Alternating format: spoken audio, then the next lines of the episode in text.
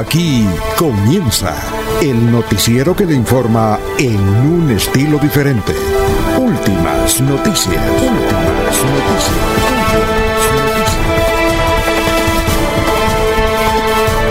La información analizada por los expertos, sin sesgos, explicada con detalles, sin tanta carreta.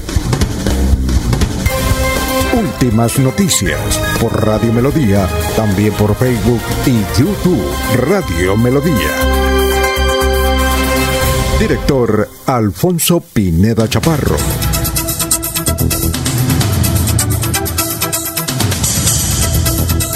Gracias a Dios.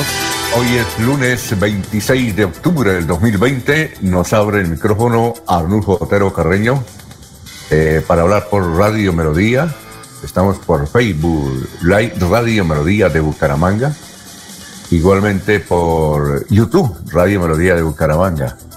Por 1080m o por melodíaenlínea.com. Por ahí nos pueden escuchar todos los días a esta hora desde las 5 de la mañana.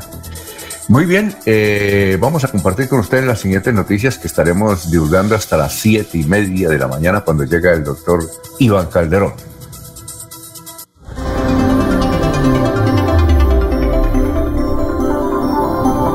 Murió de coronavirus el distinguido médico de Barranca Bermeja, Rafael Alberto Belushi Chávez, por coronavirus. Eh, una tractomula estuvo a punto de irse al abismo en el cañón del Chicamocha. El epidemiólogo de la UIS, Javier Hidrogo, eh, dice que en una campaña entre varias entidades, la Universidad Industrial de Santander, el Hospital eh, Internacional de Colombia, los gobiernos de Santander y Bucaramanga y el área metropolitana van a hacer más o menos 3.000 pruebas gratis entre taxistas, eh, tenderos, panaderos, eh, para verificar si tuvieron coronavirus o tienen coronavirus. Son las 5 o 6 minutos. Desde hoy se amplían rutas de metrolínea en pie de cuesta.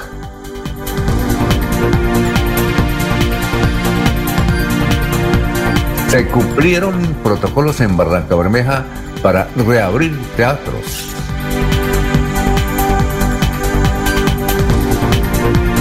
Buena noticia para Piedecuesta, 1.600 viviendas para estratos 1 y 2. Eh, anunció el gobierno nacional al alcalde de Piedecuesta eh, con el propósito de adelantar esos programas de vivienda. El alcalde de Piedecuesta, Mario José Carvajal, confirmó que el Ministerio de Vivienda construirá esas 1.600 viviendas. Buena noticia. Atención, el diputado Leonidas Gómez se retira del Polo Democrático. Más adelante vamos a tener al ex senador, ex candidato a la gobernación y ahora diputado. Se retira del Polo Democrático.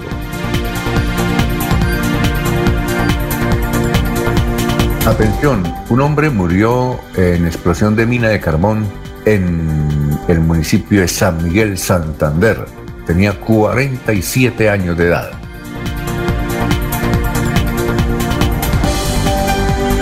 Bueno, vamos a hablar también de otras cosas como el foro del turismo que se cumplió en la Universidad Autónoma organizado por la Alcaldía de, Bucara, de Florida Blanca. Eh, también de noticias nacionales, internacionales, que de alguna manera son interesantes también. Son las 5 8 minutos y vamos a saludar a nuestros demás compañeros de trabajo. Laurencio Gamba está en Últimas Noticias de Radio Melodía 1080 AM. Hola Laurencio, ¿cómo se encuentra? Muy buenos días. ¿Qué más? ¿Qué hay de su vida? Al, pues bien, Alfonso, y un buen día para todos nuestros oyentes que están al frente del cañón, como se dice ahora, que todos debemos tener mayor cuidado con el COVID-19. Recordemos que el gobernador ha dicho que hay que evitar que los niños este fin de semana salgan a pedir dulces, que todo se haga en casa. Y todo está listo precisamente para la visita presidencial este fin de semana, el 30 y 31, que estará inicialmente el presidente Iván Duque en Suaite y posteriormente en el municipio de Zapatoca. El secretario de Infraestructura Jaime René Rodríguez se reunió con habitantes de Los Santos para analizar la construcción vial Mesa de Los Santos el domingo el Festival de Colonias en Bucaramanga, precisamente una de sus integrantes de esa actividad de la beleña Elsa Marín más adelante nos explicará y hablará sobre este importante evento de la cultura santanderiana.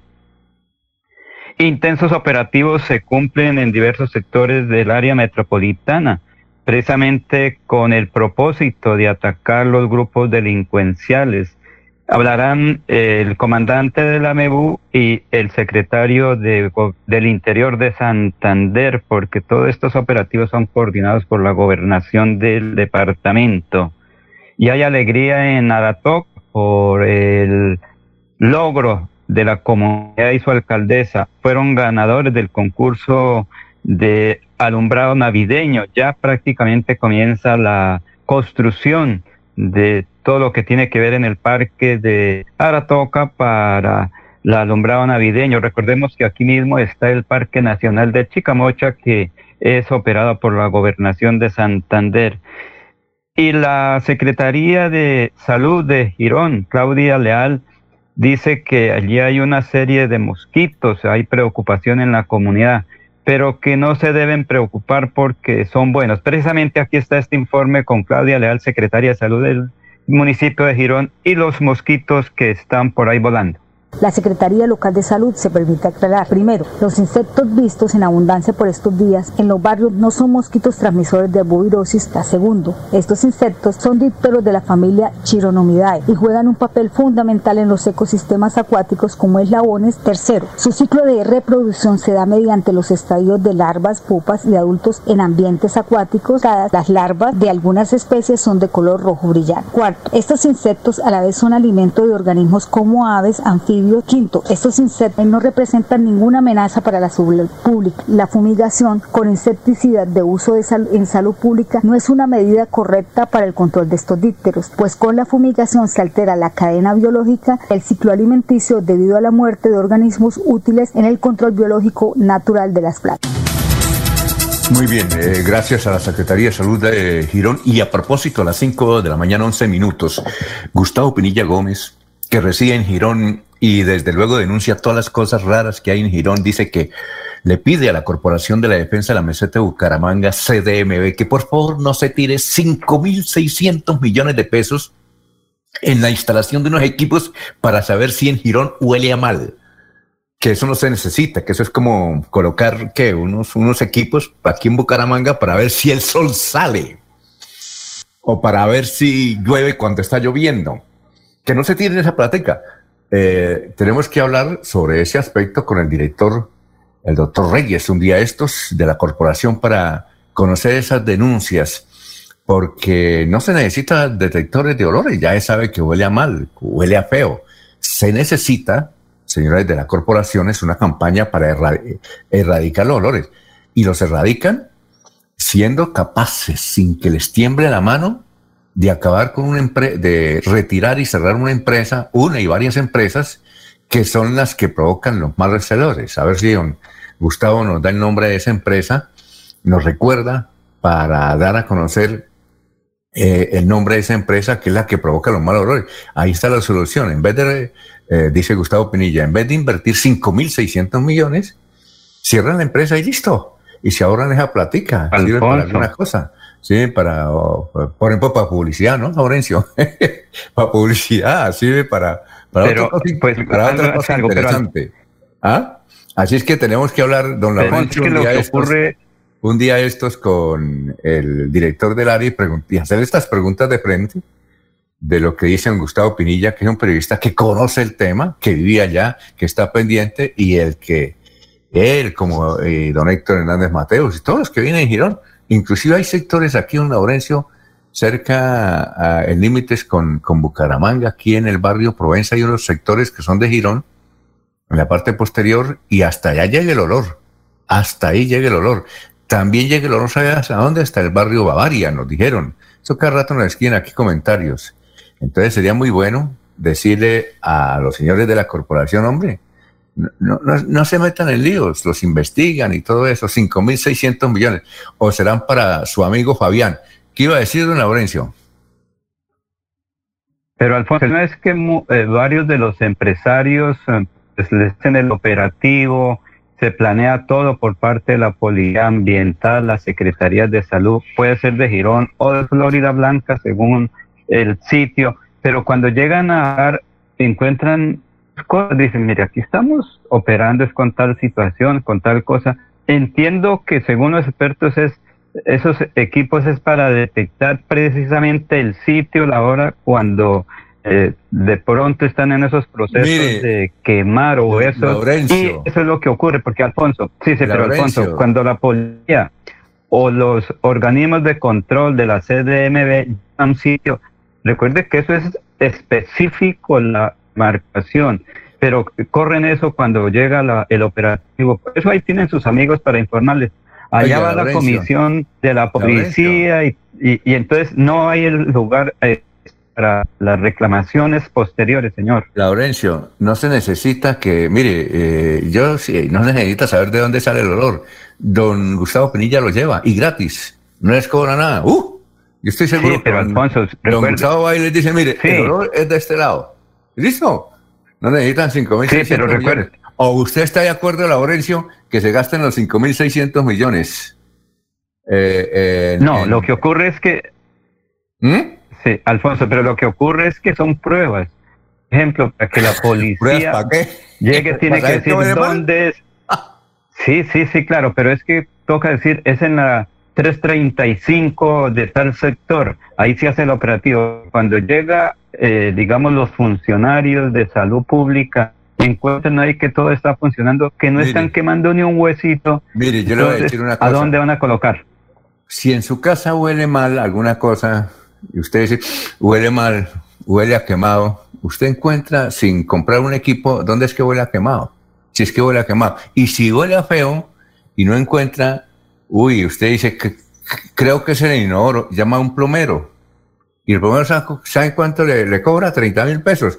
Y estos se van a gastar 5 mil 600 millones. Mire, Laurencio, yo estoy seguro que Gustavo Pinilla lo lleva gratis al sitio donde están saliendo los olores. Eso es fácil, eso así es sencillo, así es sencillo. Bueno, un saludo para los que están ya en, en, la página.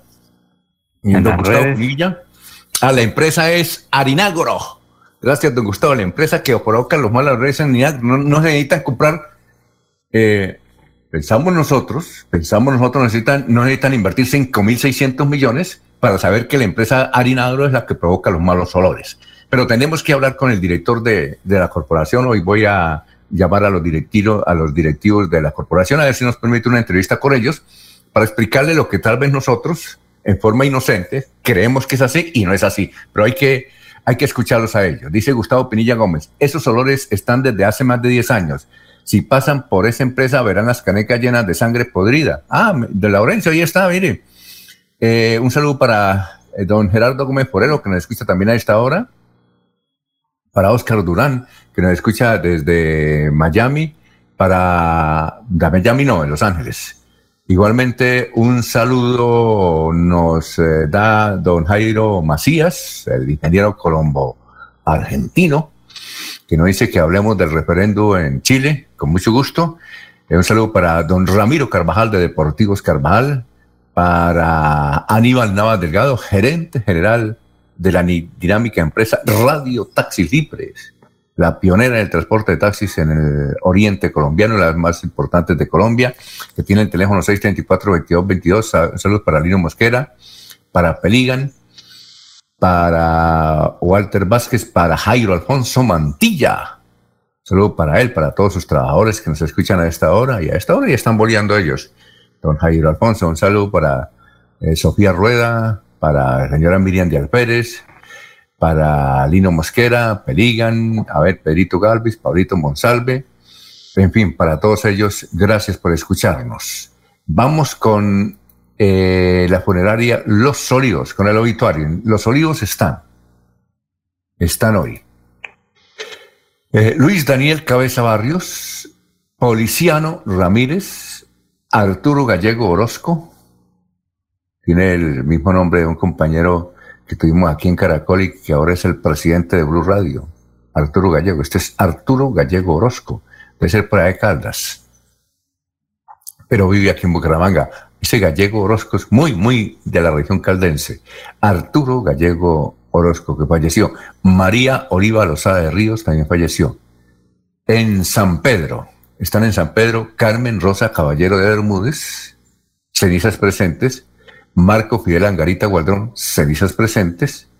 Silvina Cáceres Maldorado, cenizas presentes. Luis Eduardo Carrillo. Está Araceli Rodríguez de Celis. Samuel Ordóñez Botía. Guillermo León González García. Guillermo León González García, Mariela Peinado de Ramírez, están en Obituario y San Pedro. Muy bien, eh, imagínese que Leonidas Gómez se expidió ayer un comunicado, diputado, ¿Sí lo conoce usted, Laurencio, al doctor Leonidas Gómez, diputado, fue, sí, señor. de la República, amigo, amigo suyo, ¿no? Amigo desde hace mucho pues, tiempo. Eh, Sí, de todas maneras, uno hay que escuchar a toda la persona, a todo ciudadano. Cuando usted, son voceros de la comunidad. cuando él visitaba Radio Melodía, usted le daba, tinto y consejos, ¿no? Recuerdo que usted le daba, tinto y consejos. Muy bien, pues sí, renunció al polo, al polo democrático. Eh, vamos a, a ahí tenemos el audio que nos envió. Eh, sí, pero Alfonso, es que él es del grupo del MOIR. Recordemos que él junto con el senador uh, Robledo y otros importantes hombres colombianos son del MOIR. Entonces ellos están desligando del polo democrático. Laurencio, lo que sí yo no entiendo, y tenemos que buscar a alguien para que nos explique con plastilina, ¿por qué ahora están renunciando los partidos, los senadores y representantes y los diputados? si a mí me habían dicho, a no ser que reformaron la ley, eh, que los partidos son los dueños de las curules y que si usted renuncia al partido, renuncia a la curul. Por eso esto no se presentaba, que yo supiera, no se había presentado en otras épocas. Eh, Pero Alfonso... sí, eh, ya voy con usted. Recuerde usted, Laurencio, que aquí le le quitaron eh, o le aplicaron una sanción a nuestro amigo Iván Aguilar cuando era de la Asamblea. El partido de la, U dijo, usted, como ya no es del partido de la U porque lo votamos, no puede volver a hablar ni aprobar nada. Usted va y asiste. Y, y dice, presente cuando lo llaman a lista, nada más. Pero a nombre del partido usted no puede hablar. Y entonces decían que esa era la única forma de que uno se retirara del partido y siguiera en la curul. Pero si uno renuncia, a mí me lo habían explicado. Yo no sé si es que la ley se reformó, porque mire, no solamente el señor Roy Barrera renunció a la U, sino que el señor Robledo renunció al partido del Polo y otros en diferentes departamentos van a eh, renunciar a su partido por el cual fue elegido y siguen en las cruces. Yo no, entiendo. Eh, el doctor eh, Carlos Alfaro nos explicó la semana pasada que, que, cuando el partido reclama la curul, tienen que dársela, porque las cruces son del partido, no de la persona. Eso nos dijo, creo estar equivocado. Ahora sí, eh, le, doy la palabra para ir luego a escuchar a don Leonidas. Pero Alfonso, es que recordemos una cosa, sí hay modificación en la estructura política de Colombia. En el caso del diputado Leonidas Gómez, él ingresa es por la segunda votación como candidato a la gobernación de Santander. En eso hay una razón diferente.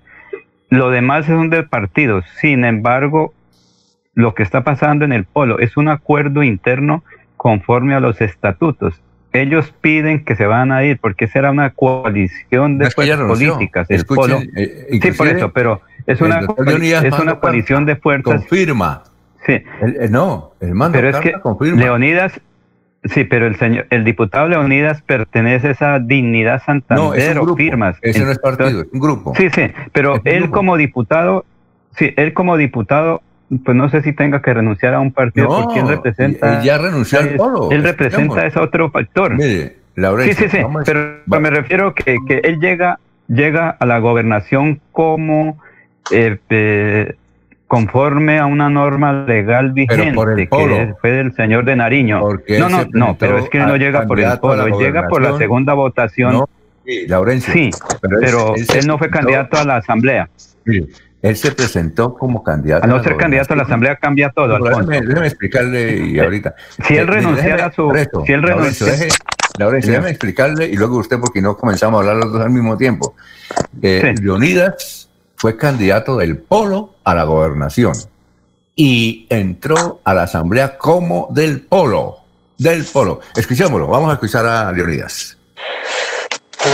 Nos permitimos informar a la opinión pública que Dignidad Santanderiana ha decidido retirarse del Polo Democrático Alternativo para contribuir a formar un nuevo partido con énfasis en la defensa de la soberanía nacional, la generación de riqueza con equidad y la materialización de una democracia auténtica. Dignidad santanderiana, como una de las tendencias que conforman el polo democrático alternativo, por razones ideológicas, políticas y organizativas, considera conveniente la decisión y la subsiguiente construcción de una nueva fuerza política. Al mismo tiempo, manifiesta su disponibilidad para trabajar con el polo y otras organizaciones por la necesaria convergencia democrática para llegar al poder por la vía pacífica y ejercerlo con criterio democrático, orientando todas las acciones a mejorar la calidad de vida de los ciudadanos sin ninguna clase de distingos. Atentamente, Leonidas Gómez, vocero de Dignidad Santanderiana.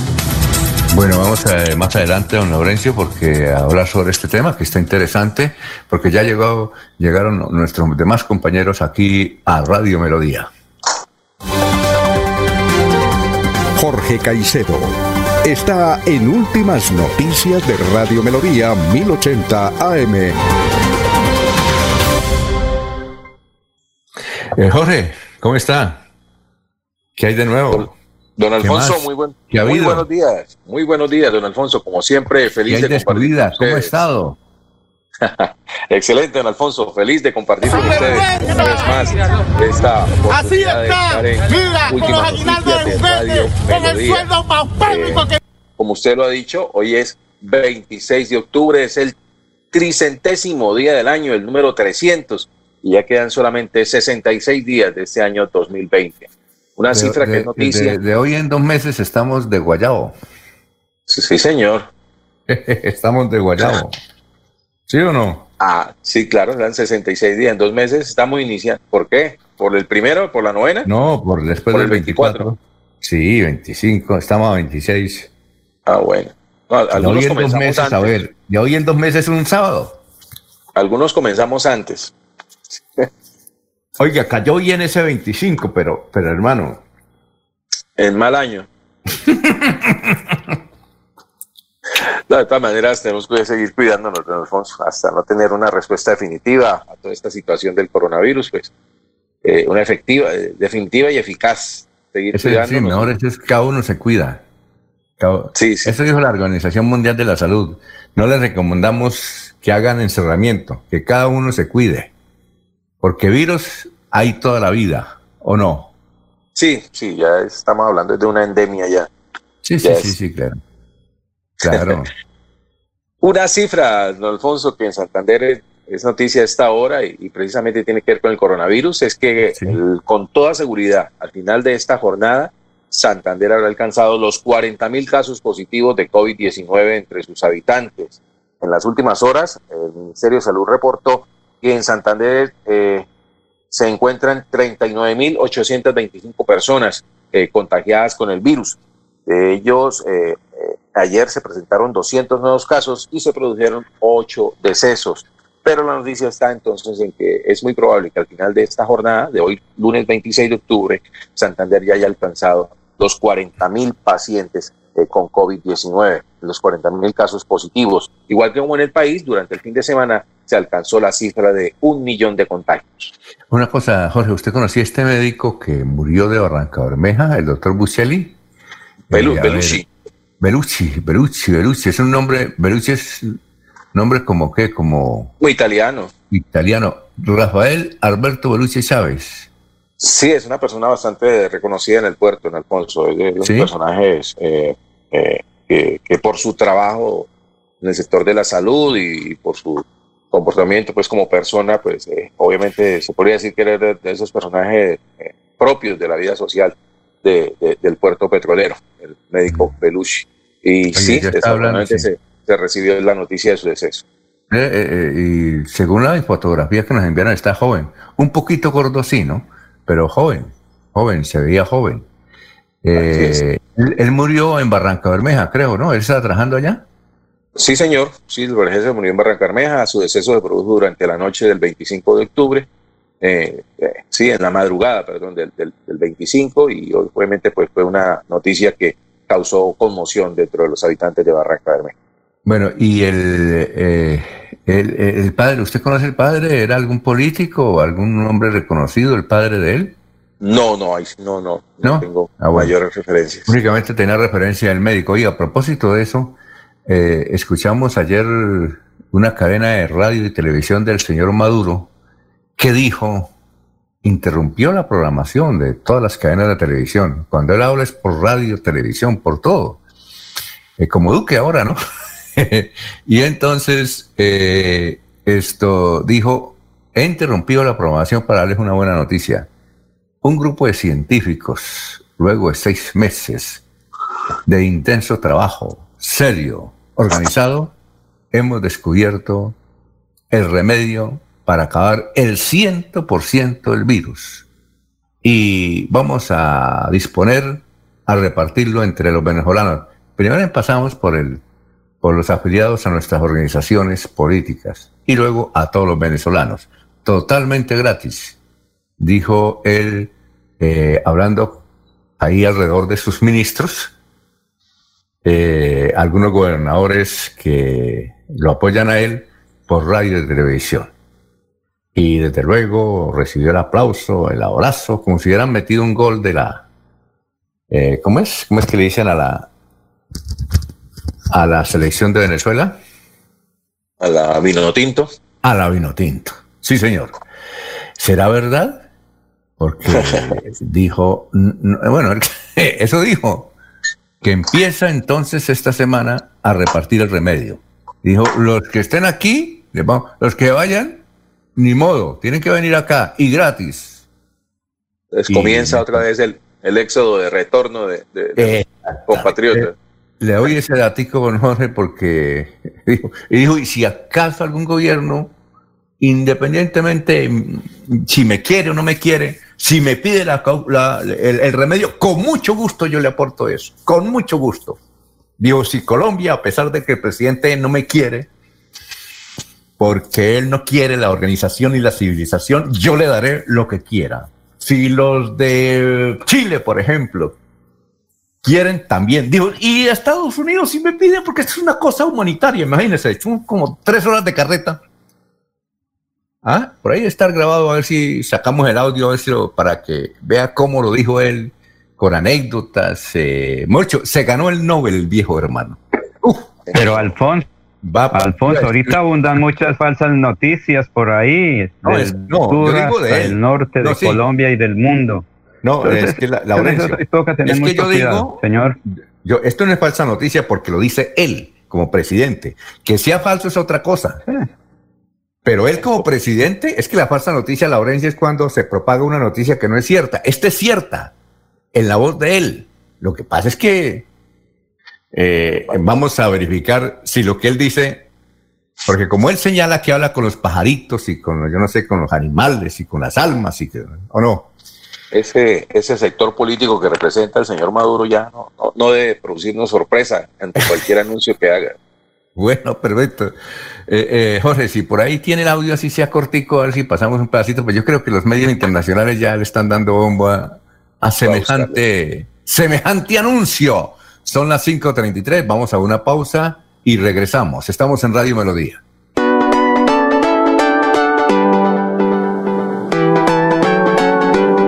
Melodía, Melodía, Radio Sin Fronteras.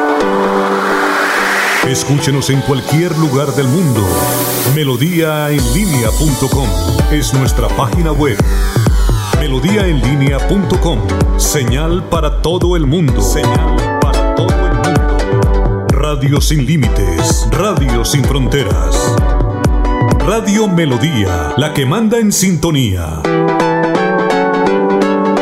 Sigámoslo haciendo bien mi Bucaramanga. Humangueses, les habla Juan Carlos Cárdenas. Hoy más que nunca, todos debemos asumir un compromiso con la ciudad y con cada uno de nosotros. Y esta será la clave para enfrentar esta nueva realidad. Pero confío en que atendiendo las prácticas de bioseguridad lo vamos a lograr. Cuidemos a nuestros seres queridos, en especial a nuestros adultos mayores. Vamos a seguir reactivándonos, recuperando puestos de trabajo y generando progreso para Bucaramanga. Alcaldía de Bucaramanga. Gobernar es hacer. Cada día trabajamos para estar cerca de ti. Te brindamos soluciones para un mejor vivir. En Cajasal somos familia, desarrollo y bienestar. Cada día más cerca para llegar más lejos. Con Cajasal. Vigilado subsidio. Si estás en mora con tu impuesto vehicular, paga sin sanciones ni intereses moratorios. Y además obtén un descuento del 20% del capital si pagas hasta el 31 de octubre y el 10% hasta el 31 de diciembre para vigencias anteriores. Te esperamos en horario extendido hasta las 4 de la tarde en las casas del Libro Total y desde los puntos Baloto, Éxito, efectivo desde la página web www.santander.gov.co. Recuerda, Gobernación de Santander, siempre Santander. Se va la noche y llega últimas noticias. Todos los días, desde las 5 de la mañana, empezar el día bien informado y con entusiasmo.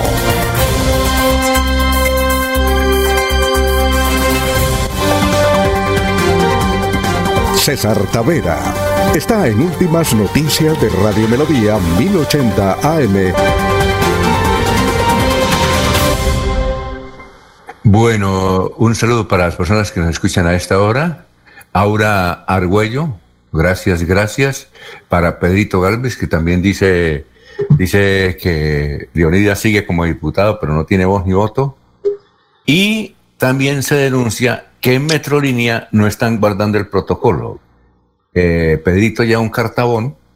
Laurencio sabe que es cartabón, ¿no? Sí. Ya un cartabón eh, y está midiendo entre pasajero y pasajero en Metrolínea, según el cartabón de Don Pedro, hay 30 centímetros y lo mandado es dos metros, creo.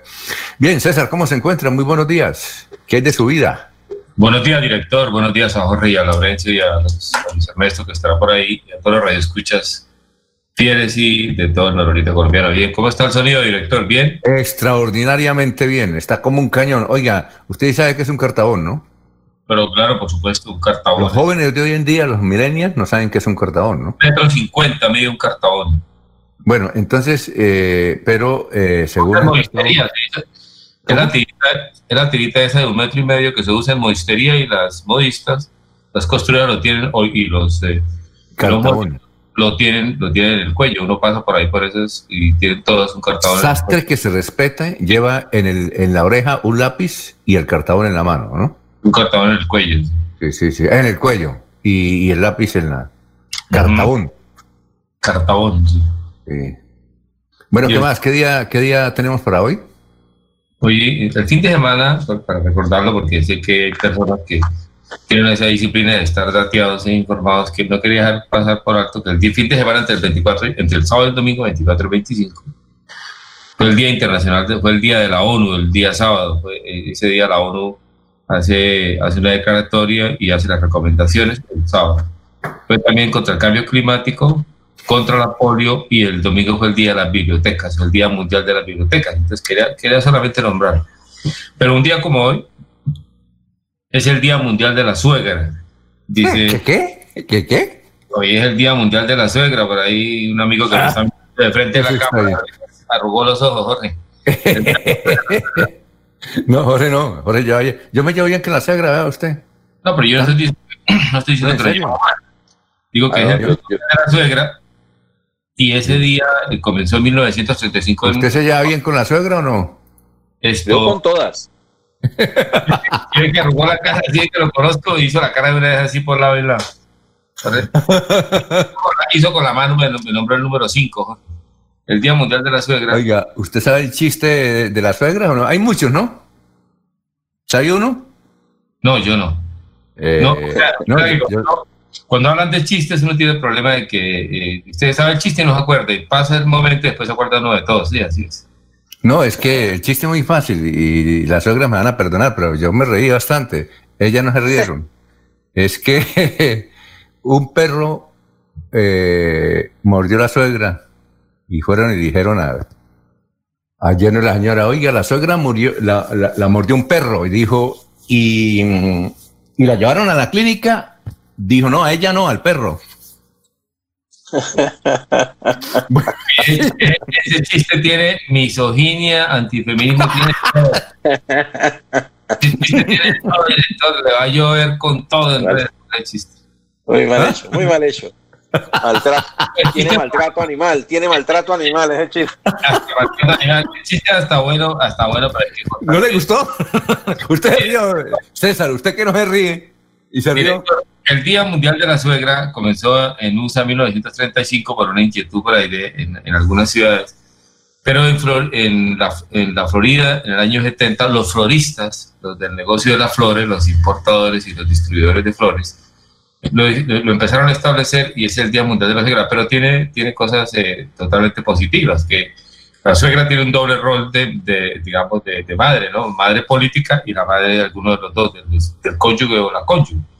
Entonces la suegra tiene ese doble. Y se dice que la suegra, dice, dice por ahí la, una sociología primaria o una psicosociología primaria que hay tipos de suegras, pero una manera de, digamos, de, nombrarlas es la suegra sensata, la suegra detective, la suegra sin rival, la suegra chef y la suegra absorbente o pulpo, entre otras, dice, dice el comentario jocoso, algo jocoso, pero algo serio también de, sobre el, rol, el, rol doble de la suegra, ¿no? que es una figura materna doble. Pero la suegra también representa eh, la unión familiar, porque también ayuda a resolver los problemas. Eh, hoy en día, pues asume, asume funciones, entre comillas, que no, que no debiera tener, pero a raíz de la, salida de todo el mundo a trabajar y a buscarse la vida, pues las suegras y, y las abuelas o las nonas adquieren un papel importante. En todo caso, ese rol de suegra viene de, del, del latín clásico socrus, o, socra del latín vulgar, como dicen, que quiere decir, eh, que quiere decir esto, eh,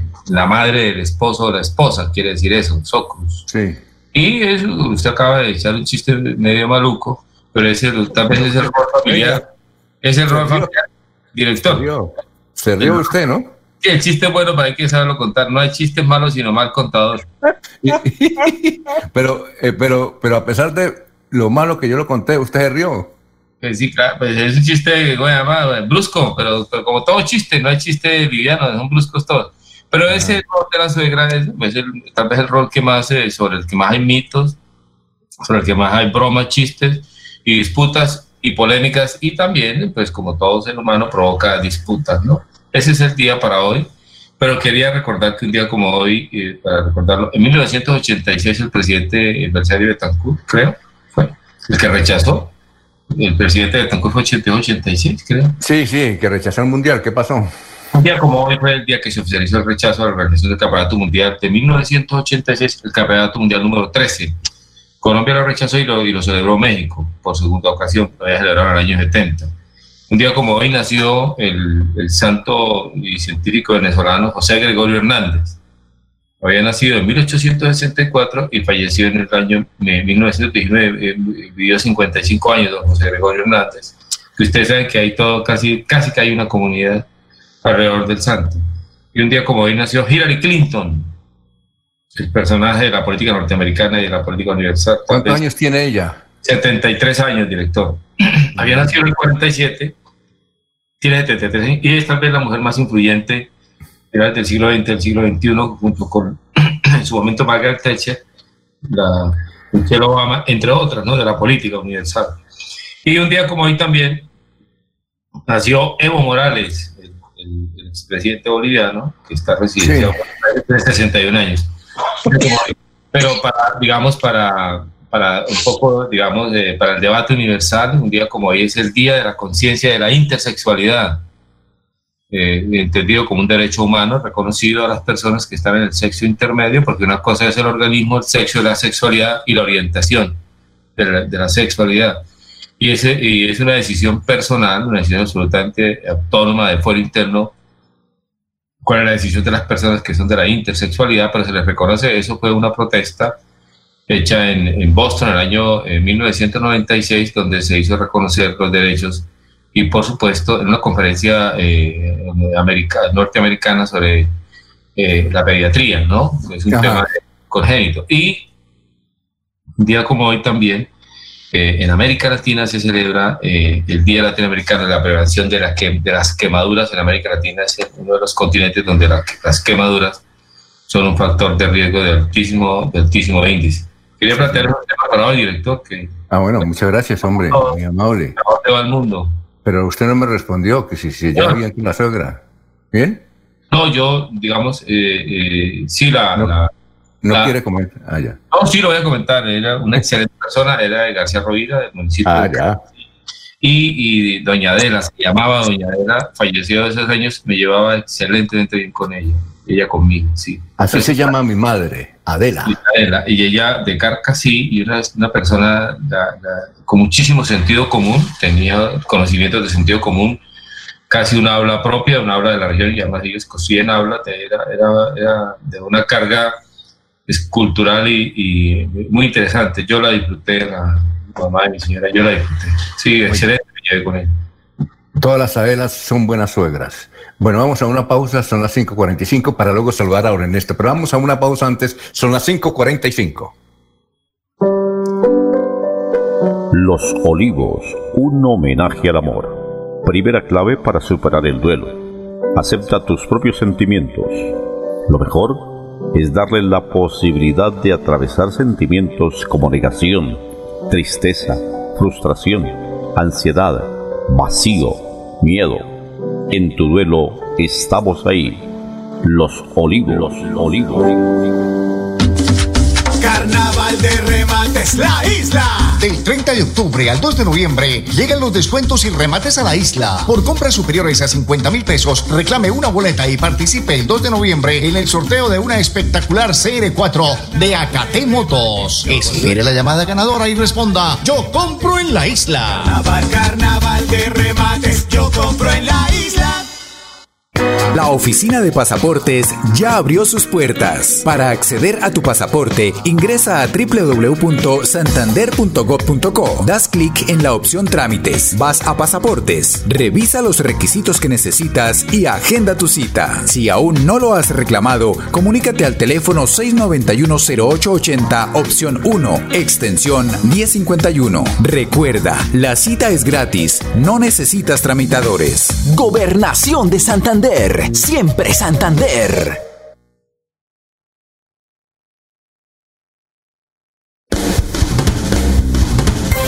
Se va la noche y llega últimas noticias. Todos los días, desde las 5 de la mañana, empezar el día bien informado y con entusiasmo.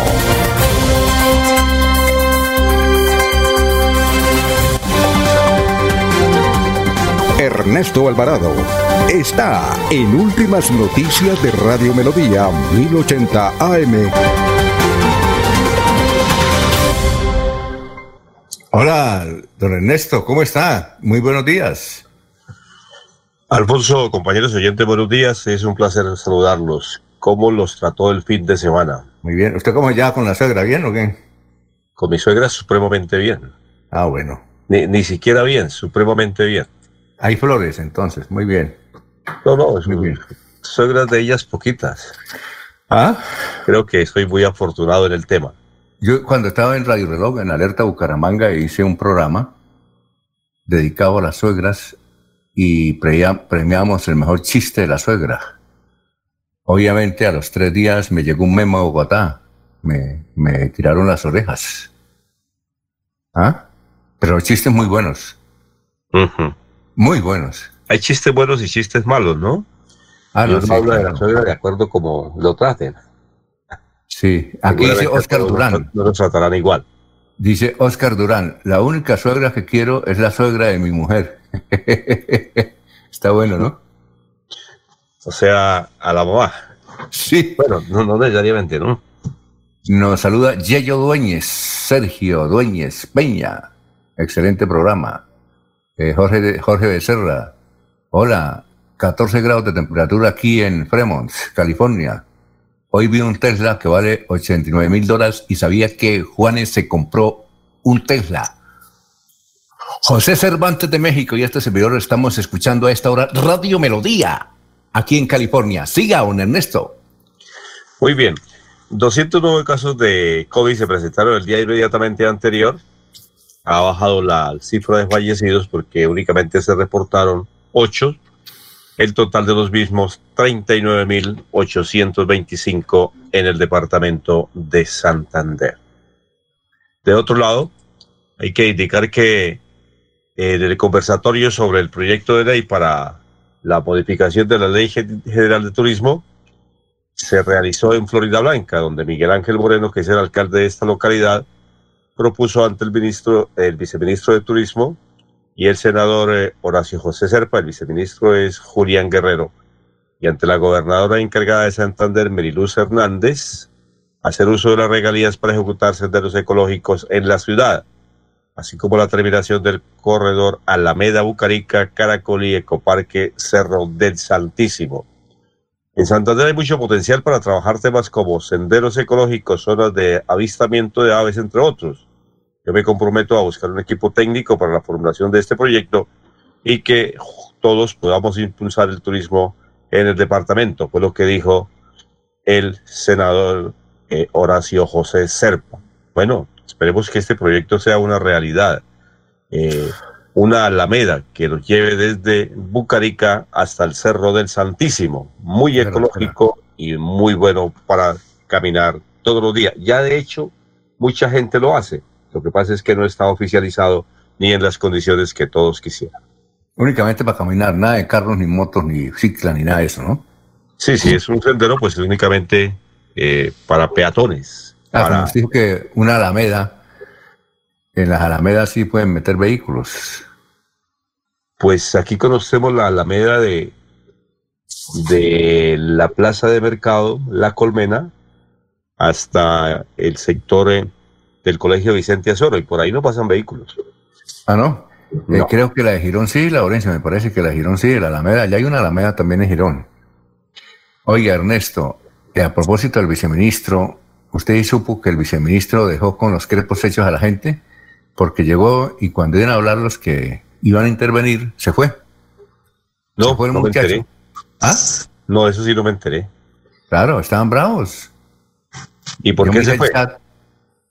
Yo miré el chat y decían que groseros y groseros. Y Héctor Mantilla dijo que también que era un tipo muy grosero. Que llega, se siente y se va. Y ahí estaba el senador Horacio José Serpa, como dice usted. Sí, estaba el senador Horacio José Serpa, que está muy comprometido en ese tema. Bueno, es parte también de la campaña, ¿no? Que empiezan a hacer eh, para buscar eh, sostenerse dentro del poder. Pero bueno, por lo menos están pensando en el turismo. No tenía eh, eh, datos sobre ese detalle. Perdón. Do Belarmino nos, nos escribe de Moniquirá. Dice, vea usted, un paisano suyo, dice, yo tengo la mejor suegra del mundo. Felicitaciones, Zoraida. ¿Qué iba a decir usted? Don Alfonso. Sí. Eh, le hizo falta una nueva Alameda también en Florida Blanca, la Alameda de Bucarica, que fue inaugurada por la administración anterior. ¿Y si pasan carros o no? No, no, no, es un sendero peatonal Ah, ya. que tiene una extensión de, de- de casi, de ca- casi dos kilómetros, poco menos de un kilómetro. En Santiago de Chile hay varias alamedas y se permiten carros. Es excelente. En la de Girón, no sé, ¿usted conoce la de Girón? ¿Ernesto conoce la de Girón? Mm, Alfonso, por ahí pasan carros, al ladito, la alameda de las nieves, por ahí paralelas, pasan, bajan carros, Ah, bajan, porque es bajando ahí. Sí, Pero sí, por claro. ahora como tal no, o sea, es que eh, a, ver, ¿cómo, ¿cómo diría yo? Eh, lo que dice Jorge es cierto, en Bucarica también hay una alameda, eh, donde realmente vehículos no pueden pasar, no hay el espacio suficiente para ellos. Eh, algunos motociclistas y ciclistas se atreven a hacerlo sobre ese costado, por lo menos lo que yo conozco aquí en Florida Blanca. Bueno, bien, entonces la buena noticia, Ernesto, es que habrá una alameda entre el barrio qué? Limoncito. Bucarica. Ah, Bucarica. ¿Y el Cerro Santísimo? Y el Cerro del Santísimo. Excelente. César, ¿qué iba a decir? No, iba a decir dos cosas. Con respecto a la Alameda, un comentario ahí adelantándonos al profesor Enrique Ordóñez. Eh, Alameda pues viene de Álamo, ¿no? Es un, es un sendero rodeado de árboles. Y es para, para merendar y sentarse a y a conversar y a caminar. Realmente si ya hay carro, ya es una Alameda para carros, ¿no? Pero realmente la medida es que es, y después se extendió a todos que se adecuó para que los árboles hagan parte del paisaje urbano, pero es realmente un lugar de encuentro, un lugar de, de, de, de, recreación, ¿no? Realmente una alameda es de Álamo, viene de realmente se va a pues, igual afuera de la ciudad. Bueno, yo quería hacer este comentario con respecto a, a Leonidas Gómez.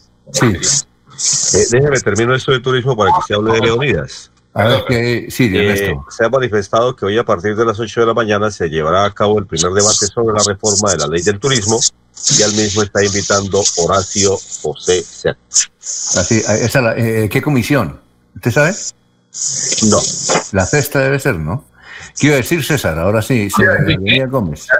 ¿Alguna vez, alguna vez un artículo de Antonio Caballero, hace unos años, como 8, 6 años, ayer escribió que Jorge Robledo, dijo Antonio Caballero, por el que ha votado siempre, tuvo el mérito de desinflar el polo.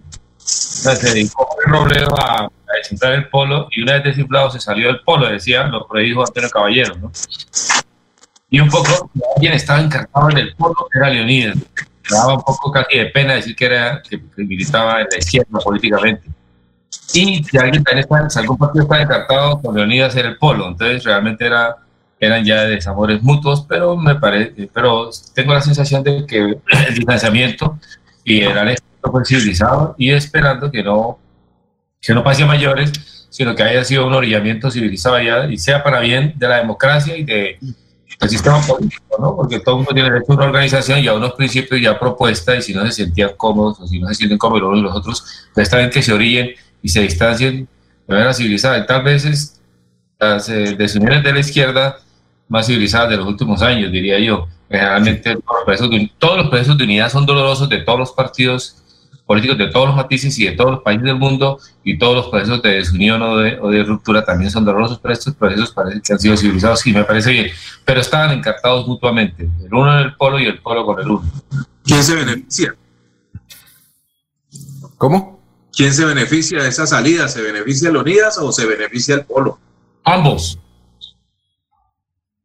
Ambos, eso entre comillas diría la economía es un buen negocio. Ambos se benefician porque Leonidas puede expresar sus principios y, perspectivas tranquilamente desde, desde, un leonidismo entre comillas y el polo puede, digamos, eh, eh, reconstruir sus, sus perspectivas también desde los matices que considera el polo son, son eh, legítimos o, nativos, por decirlo de alguna manera.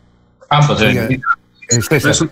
pero ustedes sí han notado que, que en otras épocas, es decir, del año pasado hacia atrás, la gente no renunciaba de los partidos y ahora sí está renunciando y se quedan en la curul, porque yo pensé, tal vez estaba equivocado, yo pensé que los que tienen curul no podían renunciar al partido porque la perdían. Lo que no pueden hacer es, lo que no pueden hacer es transfundismo. Pero sí ganan. Siguen, pero lo que no pueden hacer es transfundismo, ¿no? Hacer militancia hasta que no haya una nueva selección. Es un poco como lo como el juego, ¿no? Hasta que no se acabe el partido, se lo puede, hasta que no acabe el campeonato, se lo puede cambiar de, equipo. Es un poco la regla. Lo siguen, lo siguen devengando. Siguen devengando. ¿Por qué no obtuvo la curul como Amaro primero, como con nombre propio? Pero es, que, pero es que alguien nos dijo que la, la curul era de los partidos. No, no. Además creo que depende si es lista cerrada o si es voto preferente. Eso tiene una complejidad. Yo de ese tema no tengo la posibilidad. Tenemos que hablar, ¿sabe qué? Que nuestro amigo, que a veces nos escucha, el doctor Eduardo Enríquez Maya. Eh, por la pandemia no ha podido venir, pero él nos aclara el asunto. Él anda muy Pero Alfonso, les digo, una cosa es con el señor Leonidas Gómez, que él llega a la Asamblea como consecuencia de la norma, de la ley, de lo que tiene que ver con la expedición de, o renovar o transformar la constitución política de Colombia. El señor Leonidas llega por segunda votación a la Asamblea. En el momento que el señor Leonidas Gómez renuncia a su curul, nadie lo va a, nadie va a subir. Llaman a esa la votación siguiente de un aspirante a la asamblea y no van a llamar ni al Polo, ni a Ana Polo, ni a, ninguna versión política. Si en el caso concreto del señor Leonidas Gómez renuncia a su curul de diputado de Santander, llaman no sé a quién a la votación siguiente sería el diputado que asuma ese cargo. Por eso es una norma legal vigente diferente. Eso es eh, transformar la constitución política de Colombia. Lo mismo ocurre en los consejos municipales.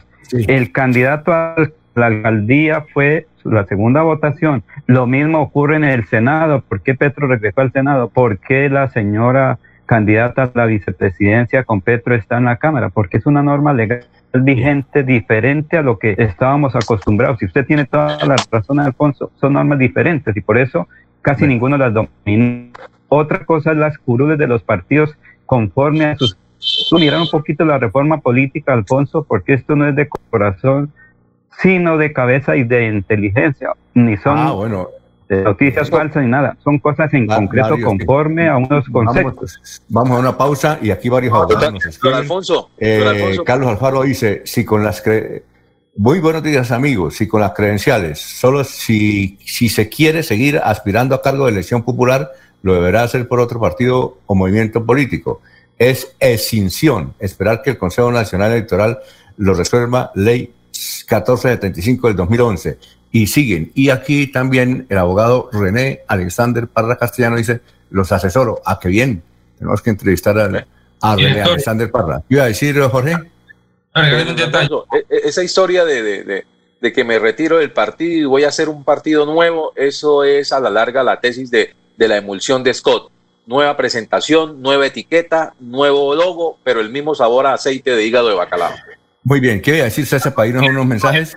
Con respecto al tema de la, de la declaración del presidente Maduro de Venezuela, digamos, independientemente que sea cierto o no que encontraron un remedio contra contra el COVID, etcétera, independientemente, de- de- alguna vez el maestro García Márquez habló del delirio de los gobernantes, del delirio de los líderes y del delirio del cautillismo, de toda, de toda pelambre ideológica, de izquierda, de derecha, de centro, de religión, de, de la cultura, del deporte, todo, el delirio del que está en el poder, eh, esperando que no sea producto del delirio, porque a la humanidad le conviene pues que haya un, un- un, digamos, un muro de contención epidemiológico, un muro de contención eh, fármaco, eh, farmacéutico para el tema del este. Pero es que ese, ese tipo de anuncios no, lo- no es un tema que sea la oportunidad para un político, sea del matiz que sea, eso debería ser un asunto de, de- de la comunidad científica y no tiene que ser un político. Me parece que eso le quita credibilidad.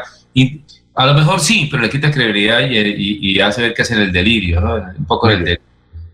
Alberto Peñaranda nos escribe desde el barrio San Alonso, dice, mi suegra Lucía es la mejor suegra del mundo. A propósito de, de, de Alberto y las suegras, eh, Emeterio Felipe, recuerden ustedes que Emeterio siempre sacaba chistes de, de la esposa de él y de la suegra. Entonces un día cuando estuvo aquí en Bucaramanga... Y, y no tenía Sí. No, cuando yo le pregunté, un día que estuvo acá en Bucaramanga en una presentación de Bavaria, yo le dije, oye, don Emeterio, ¿usted por qué siempre le da madera a su esposa y le hace quedar mal? ¿Por qué lo hace? Dijo, no, porque no tengo. Le dije, ah, bueno, y a la suegra dijo, no, esa sí tengo. Aquí tengo una en Bucaramanga, tengo diez. Dijo, en Bucaramanga tengo una. Seis de la mañana, dos minutos, vamos a una pausa y regresamos. Aquí Bucaramanga, la bella capital de Santander. Transmite Radio Melodía, Estación Colombiana, HJMH, 1080 kilociclos, 10.000 vatios de potencia en antena, para todo el oriente colombiano. Cadena Melodía, la radio líder de Colombia. Un especial saludo a los habitantes de Bucaramanga y Santander. Les habla el doctor Javier Aristizábal. He investigado las plantas medicinales colombianas por 20 años. He creado la terapéutica natural al altel para tratar las principales enfermedades de los colombianos. Estoy con ustedes de 10 y 30 a 11 de la mañana por esta emisora. Estoy seguro que lograré cosas interesantes en la salud de todos ustedes. Si estás en mora con tu impuesto vehicular, paga sin sanciones ni intereses moratorios. Y además obtén un descuento del 20% del capital si pagas hasta el 31 de octubre y el 10% hasta el 31 de diciembre para vigencias anteriores. Te esperamos en horario extendido hasta las 4 de la tarde en las casas del Libro Total y desde los puntos Baloto, Éxito, efectivo desde la página web www.santander.gov.co. Recuerda, Gobernación de Santander, siempre Santander. Cuando pienses en amor, pasión, piensa en mí, Damiana. Pide ahora mismo tu tableta de Damiana para que disfrutes al máximo de una relación sexual con toda la energía, vitalidad y que te permita durar el tiempo que tú quieras. Damiana, pídela a domicilio en Bioalterna 643-6636 o al celular 321-441-6668. Bioalterna, calle 55 3117, Barrio Antiguo Campestre, Bucaramanga. La radio es vida. La radio es optimismo y esperanza. La radio fue primero. La radio fue ayer, es hoy y será mañana. La radio, tu compañía de siempre. Somos la radio, somos la radio. Y hoy como siempre, entramos en tu casa porque somos parte de tu familia en esta lucha por la vida. Con Radio Melodía y últimas noticias, quédate en casa. Se va la noche y llega últimas noticias. Todos los días, desde las 5 de la mañana, empezar el día bien informado y con entusiasmo.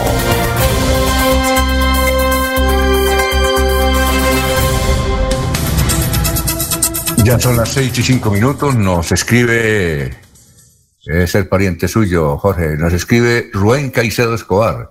Dice, mi suegra es Sandra, lo saludo aquí desde el restaurante Nuestra Casa, que queda entre Espinal y Natagaima, don Emeterio de estas tierras, los que escucho cuando puedo, cuando tengo el internet y a veces cuando tengo tiempo. Muchas gracias, don Rubén Caicedo Escobar, que nos escucha entre Natagaima y el Espinal. Muchas gracias, muy amable. Muy bien, tenemos a Víctor Suárez, lo conocen, ¿no? Víctor, ¿cómo está? Muy buenos días. Alfonso, buen día. Un saludo muy especial para usted, los oyentes de, de, Radio Melodía y ese gran noticiero. Muy bien, es un locutor eh, y además de locutor periodista, además de periodista, un gran promotor cultural y un hombre que en 1996 creo se inventó el Festival de Colonias. Lo hemos llamado Víctor porque entiendo que este primero, próximo domingo, va a ser el Festival de Colonias, pero en una forma virtual. Quisiéramos conocer cómo hacer esa me mecánica de virtual. Y bienvenido y cuéntenos dónde va a ser, qué debemos hacer para disfrutar de los platos y si no hay nadie presencial o todo será virtual. Lo, lo escuchamos, Víctor. Gracias. Sí, el, el Festival de Colonias, el eslogan de este año dice Festival de Colonias Virtual y hay una comita ahí, pero real. Quiere decir que las colonias que van a participar son las colonias organizadas en Bucaramanga que de manera tradicional durante muchos años han tenido una organización de junta directiva, han tenido una base de datos de los paisanos que la están renovando permanentemente. Muchas de esas colonias, eh, sus reuniones tienen dos propósitos muy importantes, mantener las tradiciones culturales y hacer obra social en sus municipios, es decir, que lo que deje eh, el Festival de Colonias, el producido, hacer obra para los niños, para los campesinos, eh, especialmente para los ancianitos de, de, de su pueblo natal. Y entonces, ¿qué estamos haciendo este año ante el desafío de la pandemia? Vamos a hacer un Festival de Colonias virtual pero real, en el sentido de que las colonias durante los últimos 10 días y hasta el próximo viernes 30 de, de octubre estarán vendiendo los platos típicos, eh, tomando los pedidos de las colonias de nuestras provincias y el día domingo, primero de noviembre, que usted lo comentaba, el próximo domingo, desde las 10, 11 de la mañana, estaremos haciendo las entregas a las residencias de, de todas las personas que han estado haciendo pedidos, porque va bastante bien los pedidos para las colonias. Eh, Víctor, eh, son las seis y ocho minutos, pero no habrá un lugar donde habrán casetas. No, no, eso no va a haber. No, no, no.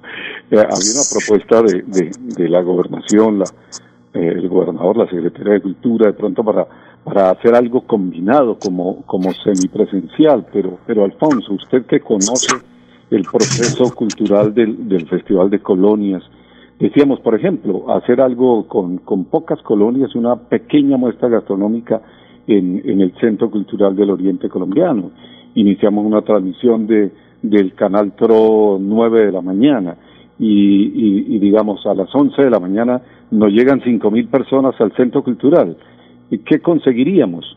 Crearle un problema a la alcaldía de Bucaramanga, al gobernador, a la gobernación, que sería, en lugar de una solución, un escándalo nacional. Entonces, no, las colonias van a estar, eh, digamos, en una casa, eh, en un lugar eh, eh como colonia, de manera individual, y desde ahí eh, algunas van a organizar, digamos, un festín ahí, la preparación de los platos típicos, que ya estarán pedidos con anticipación. Hay una empresa, Soluciones Pinilla, que también se ha asociado al Festival de Colonias, porque en esto estamos buscando buenas voluntades de gente que quiera entender el proceso cultural y entonces esa empresa eh, tiene todos los domiciliarios con los seguros y van a hacer las entregas a las respectivas residencias de, de los hogares que han pedido las deliciosas recetas de Santander, de los departamentos y del país invitado que este año es Argentina.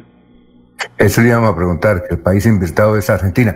¿Cuántos expositores hay eh, virtuales? Eh, tenemos, tenemos en este momento unas eh, 20 colonias de Santander, representando las siete provincias. Eh, tenemos tres departamentos, el Tolima Grande, está Casanare, está Chocó, me parece que hay otro, un cuarto departamento, y el país invitado que es Argentina, además de Venezuela, que tradicionalmente eh, participa ahora con, con un eh, venezolano, Mario, que se vino hace unos 5 o 6 años de Venezuela y prepara unas hallacas que no las hace mejor nadie aquí en, en Bucaramanga. Sí, eh, pero ¿cuántos son los restaurantes, digamos usted, que, que van a participar? No, o, no, sí, los, los puestos. ¿ah? ¿Cuántos puestos solo- habrá? Eh, en, en total estamos hablando de 26, 27 colonias. Ujú. Eh, eh, ¿Cuál es la página donde la gente puede mirar? mm, inclusive aparecen las- las- los platos ahí en la página, ¿no?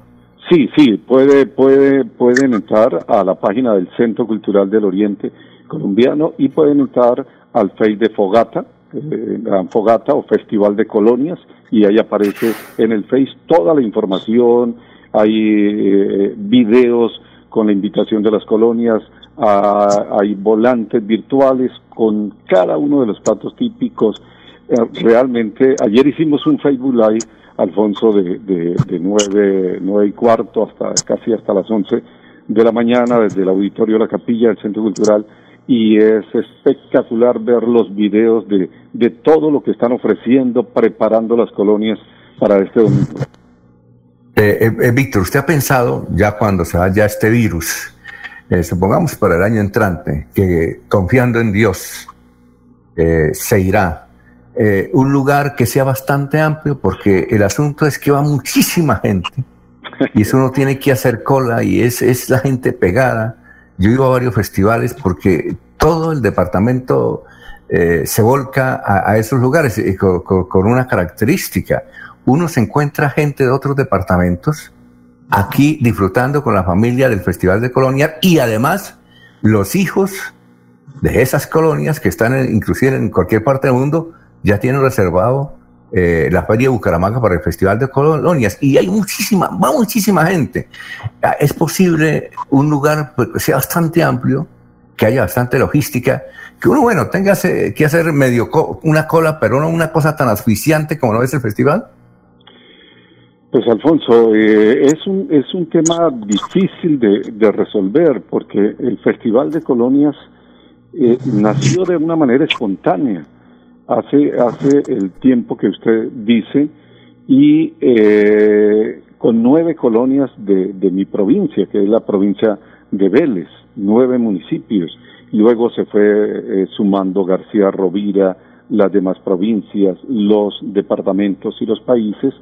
Durante nueve años estuvimos en el Parque de los Niños, luego nos fuimos para el lote frente al vivero que se llamaba, ahora frente al cacique, donde ahora hay solo conjuntos habitacionales, luego nos fuimos para el estadio, el óvalo exterior del estadio, eh, volvimos al Parque García Rovira, eh, al Parque de los Niños y finalmente en la administración del ingeniero Rodolfo Hernández se solicitó que se hiciera en, en el corredor vial del Parque García Rovira y la Plaza Cívica Luis Carlos Galán Sarmiento y nos hemos ido, digamos, subiendo, avanzando, eh, primero hasta la, hasta la calle, hasta la carrera 12, ahora ya vamos en la carrera 14 y seguramente ah, hay que seguir avanzando porque eh, el tema, Alfonso, es que no hay escenarios en Bucaramanga para un festival de colonias, entonces no sé las medidas que ya para el año entrante, si, si primeramente Dios, como usted dice, podemos volver a,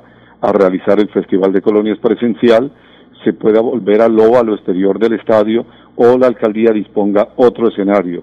Nosotros hemos avanzado en un proceso cultural que es importante para la ciudad porque las grandes ciudades son ciudades de colonias, las colonias llegan aquí conservando sus tradiciones, eso es lo que se muestra, es ese imaginario cultural que, que, que le vamos a dejar como legado a la, a la capital de Santander y que ya los mandatarios, tanto eh, local como eh, regional, tendrán que tomar las decisiones de los escenarios donde se deba desarrollar el evento. Reinaldo Rodríguez los saluda desde Barbosa. Víctor, a ver, ¿a- ¿alguien más preguntas o despedamos ya? ¿A- ¿Alguien tiene alguna pregunta despedamos a Víctor por haber estado aquí con nosotros en Radio Melodía, compañero, un hombre dedicado a la promoción de la cultura? ¿Todavía tiene el programa en el canal TRO, Víctor? Este año ha sido difícil. eh, eh, reanudábamos con, con Aires de mi Tierra, un nuevo proyecto diferente al álbum musical de Colombia, pero debido a la pandemia no se alcanzó a hacer una negociación para tener, por lo menos en los festivos, un espacio donde presentar nuestra música folclórica, nuestros festivales, encuentros, concursos musicales. Hay un, un gran material, ya tenemos cinco capítulos eh, editados, pero debido a la pandemia pues todo se paralizó. Esperamos que ya para el próximo año podamos eh, eh, acercarnos a, a la directiva del canal TRO Alfonso y volver con, con nuestra música al, al canal. Muy bien, Víctor, muchas gracias. Ha sido usted muy gentil con Radio Melodía. Éxitos, éxitos, para éxitos, todos, éxitos. Alfonso, y los, los esperamos. Pueden llamar a este número, Alfonso, los que quieran eh, conectarse con las colonias, hacer un pedido. Nosotros hacemos, digamos, el enlace de la comunicación. Si nos pueden llamar al 680-8700, es este número para que eh, podamos entregarles lo mejor de la culinaria santandereana y de Colombia.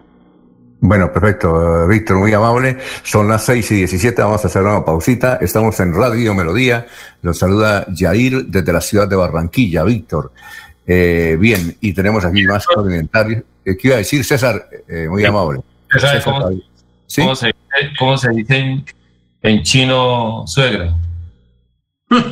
Eh, ¿Tate quieta? ¿Algo así? No, chimocha. Si usted, sabe, si usted sabe cómo se dice en ruso suegra, No, ¿cómo se dice? estorba. Serva. Si usted sabe cómo se dice en árabe suegra, ¿Cómo se dice? aléjala. Y si usted sabe cómo se dice en francés suegra, Eh, eh, ¿Cómo es? A ver, separé algo. Madame Metiche. ¿Cómo? Madame Metiche. muy chiste, pero es reírse. Muy bien, perfecto. 6 y 18, vamos a una pausa, estamos en Radio Melodía. Carnaval de remates, la isla. Del 30 de octubre al 2 de noviembre llegan los descuentos y remates a la isla. Por compras superiores a 50 mil pesos, reclame una boleta y participe el 2 de noviembre en el sorteo de una espectacular CR4 de Acate Motos. Espere la llamada ganadora y responda: Yo compro en la isla. Carnaval, carnaval de remates, yo compro en la isla. Los Olivos, un homenaje al amor. Segunda clave para superar el duelo. Rodéate de personas que te apoyan. Habla de tus sentimientos. Socializa y busca compañía de tu círculo social más cercana. No te encierres. En tu duelo estamos ahí. Los Olivos. Los Olivos. La oficina de pasaportes ya abrió sus puertas. Para acceder a tu pasaporte, ingresa a www.santander.gov.co. Das clic en la opción Trámites. Vas a Pasaportes. Revisa los requisitos que necesitas y agenda tu cita. Si aún no lo has reclamado, comunícate al teléfono 691-0880, opción 1, extensión 1051. Recuerda, la cita es gratis. No necesitas tramitadores. Gobernación de Santander. Siempre Santander.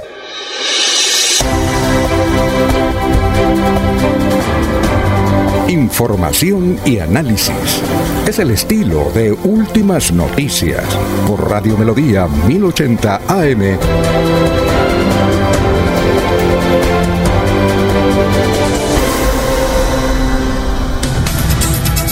Bueno, vamos como noticias, son las 6 y 20 minutos, Ernesto. Noticias a esta hora, estamos en Radio Melodía. El gobernador del departamento de Santander, Mauricio Aguilar, ha manifestado que el presidente Iván Duque firmará en Suaita el próximo 30 de octubre el plan de agua que busca destinar 380 mil millones de pesos para proyectos de acueducto. Y de igual manera se está informando al departamento de Santander que el llamado es para que este 31 de octubre evitemos el riesgo de contagio y que disfrutemos el Halloween en casa. La fiesta, reuniones y aglomeraciones pueden generar rebrotes y un aumento significativo de casos de COVID-19. Lo ideal y recomendable es que usted no vaya con los niños a pedir dulces a ninguna parte. Bueno, son las 6 y 20. Ya vamos a leer los mensajes, Jorge. Lo escuchamos. Don Alfonso, una semana después fueron localizadas las dos menores de 15 y 16 años de nacionalidad venezolana que habían desaparecido en la, vida, en la vía Málaga-Chitagá después de haber pasado por la frontera con norte de Santander. El coronel Gustavo Adolfo Martínez, comandante de la policía del Magdalena Medio, señaló que las menores se que venían acompañadas por dos hombres y decidieron separarse de ellos de manera voluntaria. Esto con la intención de llegar hasta Barranco Bermeja para conseguir trabajo y una mejor calidad de vida. Fueron encontradas en el barrio Pablo Acuña y allá y ya están bajo la protección de la, de la comisaría de familia y para el restablecimiento de sus derechos también ya cuentan con intervención del Instituto Colombiano de Bienestar Familiar. Las dos menores se encuentran en un hogar de paso y el instituto, el ICBF, espera hacer contacto en las próximas horas con sus familiares para que puedan regresar con ellos. Muy bien, Laurencio, lo escuchamos. Son las 6 y 21.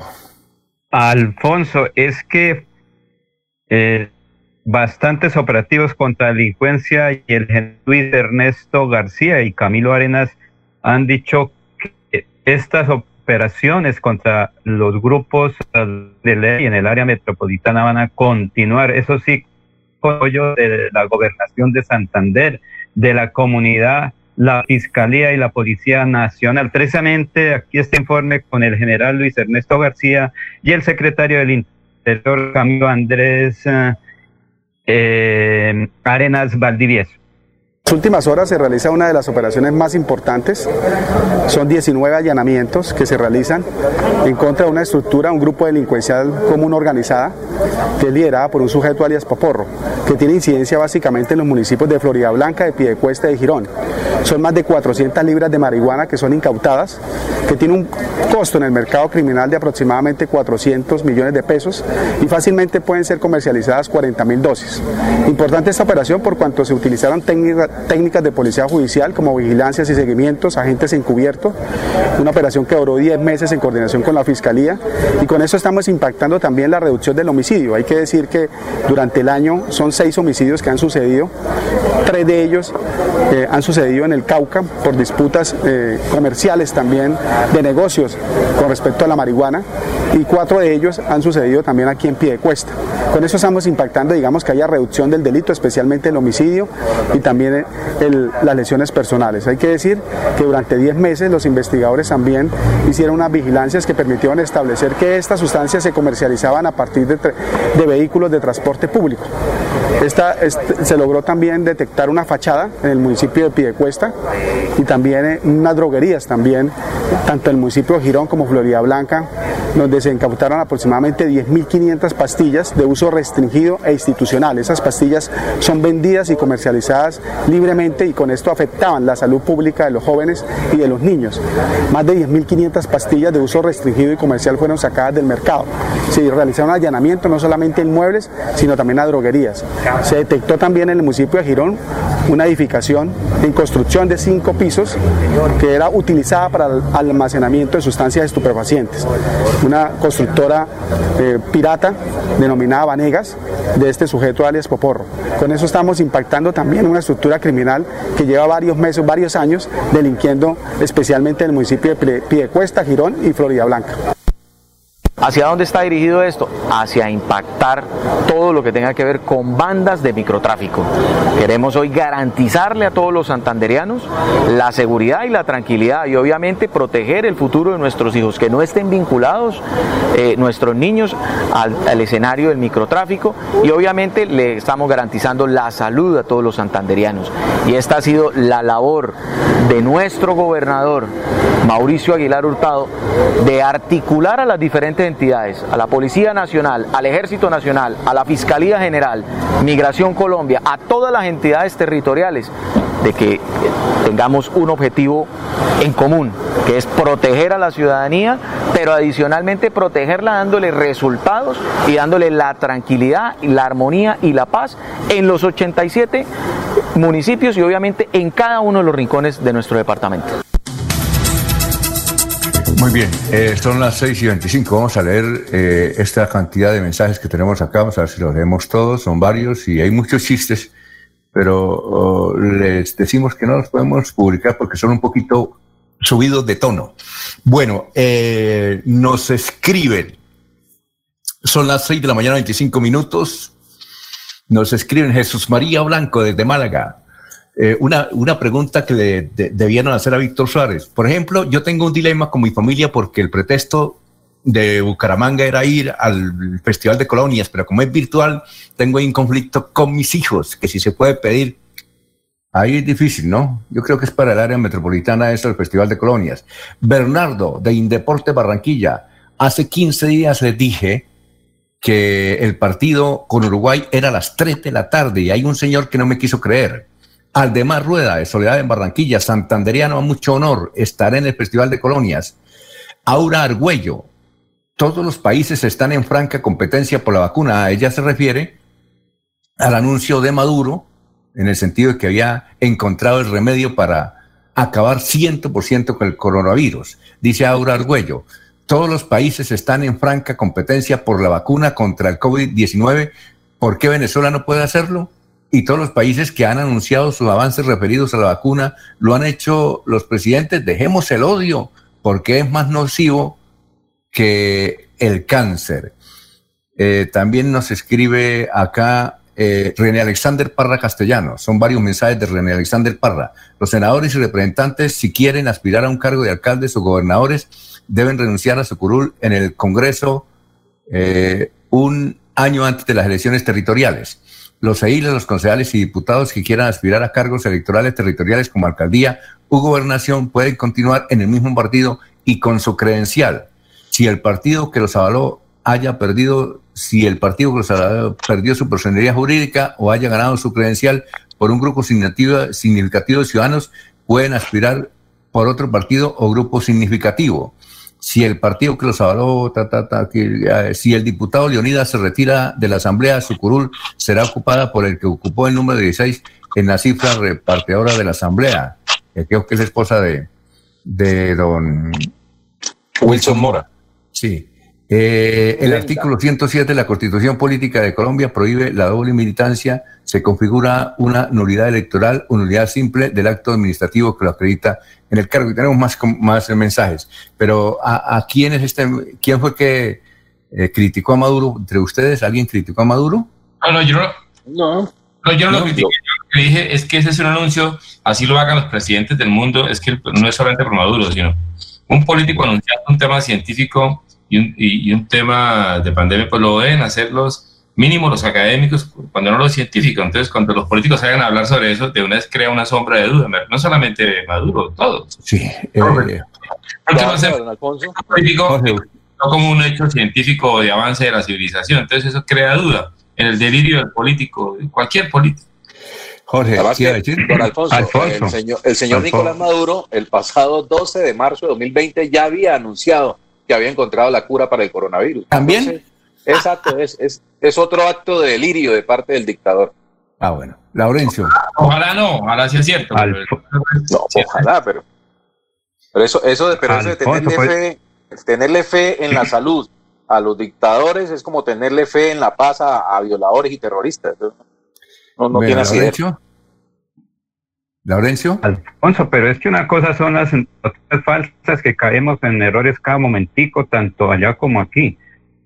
es que la comunidad científica es la que está estudiando que eso es uh, a nivel internacional, se revisa eso, no es cosa aquí de que lo diga el uno, que lo diga el otro, o que es una noticia falsa. Eso es la comunidad científica. Mire que la derecha, la izquierda, el extremo, la otra, y todos están trabajando para conseguir solo una prueba, la vacuna contra el COVID. Lo demás es pura y física carreta, Alfonso, que diga que la tiene el uno, que la tiene el otro. Mire, aquí en Santander creo que esta semana van a continuar las pruebas en los dos laboratorios, el de la Foscal y el de la cardiovascular. Creo que ya nuevamente comienza ese estudio internacional. Entonces, lo que se habla ahorita es pura carreta, que el uno, que el otro, que el... solo la internacional científica, todo está basado, todos los recursos están orientados a ese eh, logro de la vacuna. Además es pura y física carreta, Alfonso, o noticias falsas. Muy bien, eh, vamos a una pausita, son las 6 de la mañana, 30 minutos, estamos en Radio Melodía. Melodía es la radio que lo tiene todo. Noticias.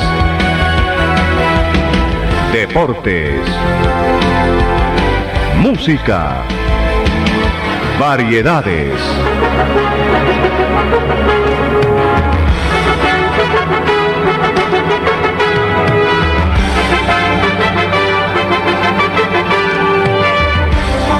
Melodía La Grande.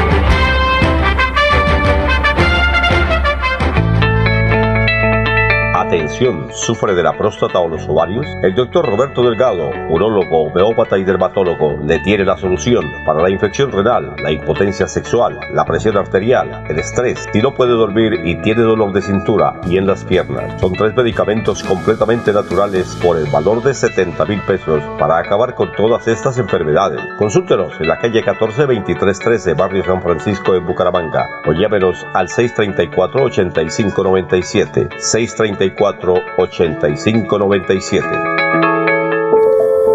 En tiempos difíciles es cuando se refleja de qué estamos hechos en Santander. Esta pausa de la vida nos hace mostrar la fortaleza, la esperanza, la pujanza que caracteriza a la gente santanderiana. Medio del silencio, la distancia y la prevención, en Cajazán, seguimos transformándonos para lograr estar cada día más cerca, para llegar más lejos. Hemos querido seguir en contacto contigo, desde casa, en familia. Los invitamos a sintonizar el espacio Hablando con el Abogado, de lunes a viernes en el horario de las 7 y 30 de la mañana.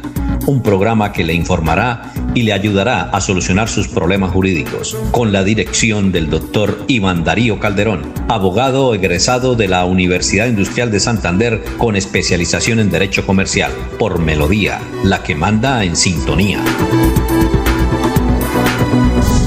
Si estás en mora con tu impuesto vehicular, paga sin sanciones ni intereses moratorios. Y además obtén un descuento del 20% del capital si pagas hasta el 31 de octubre y el 10% hasta el 31 de diciembre para vigencias anteriores.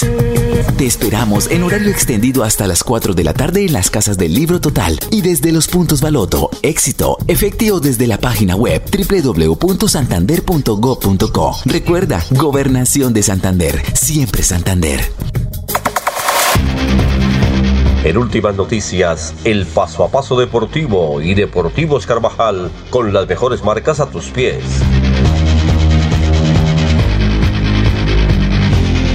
o sea, al aire, agradecerle.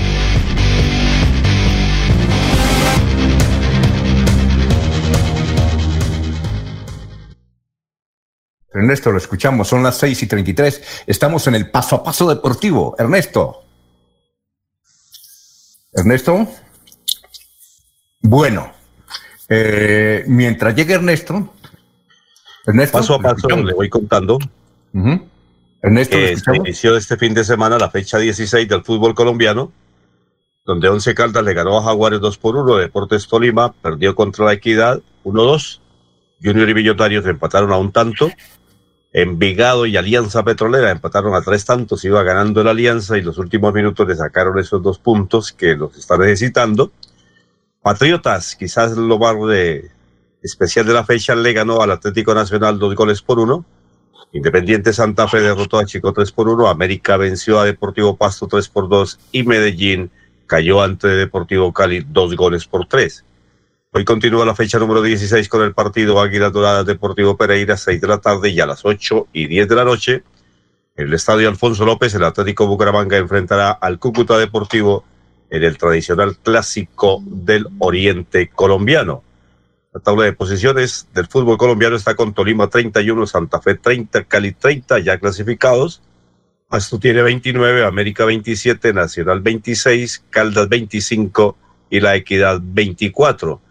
Bucaramanga aparece en el puesto número 14 con 17 puntos, mientras que el rival de esta noche, Cúcuta, eh, aparece en el puesto también 14, pero con 15 puntos. Será un bonito partido el que se juegue esta noche en el estadio Alfonso López. Son las 6 y 35, estamos en Paso a Paso Deportivo. Carnaval de remates, la isla. Del 30 de octubre al 2 de noviembre llegan los descuentos y remates a la isla. Por compras superiores a 50 mil pesos, reclame una boleta y participe el 2 de noviembre en el sorteo de una espectacular CR4 de Acate Motos. Espere la llamada ganadora y responda: Yo compro en la isla. Carnaval, carnaval de remates, yo compro en la isla. Muy bien, ¿qué más, eh, Ernesto? En el fútbol femenino, eh, las chicas del Atlético Bucaramanga perdieron 2 por 0 en calidad de local frente al Deportivo Independiente Medellín, mientras que Real San Andrés le ganó 1 por 0 al Atlético Nacional.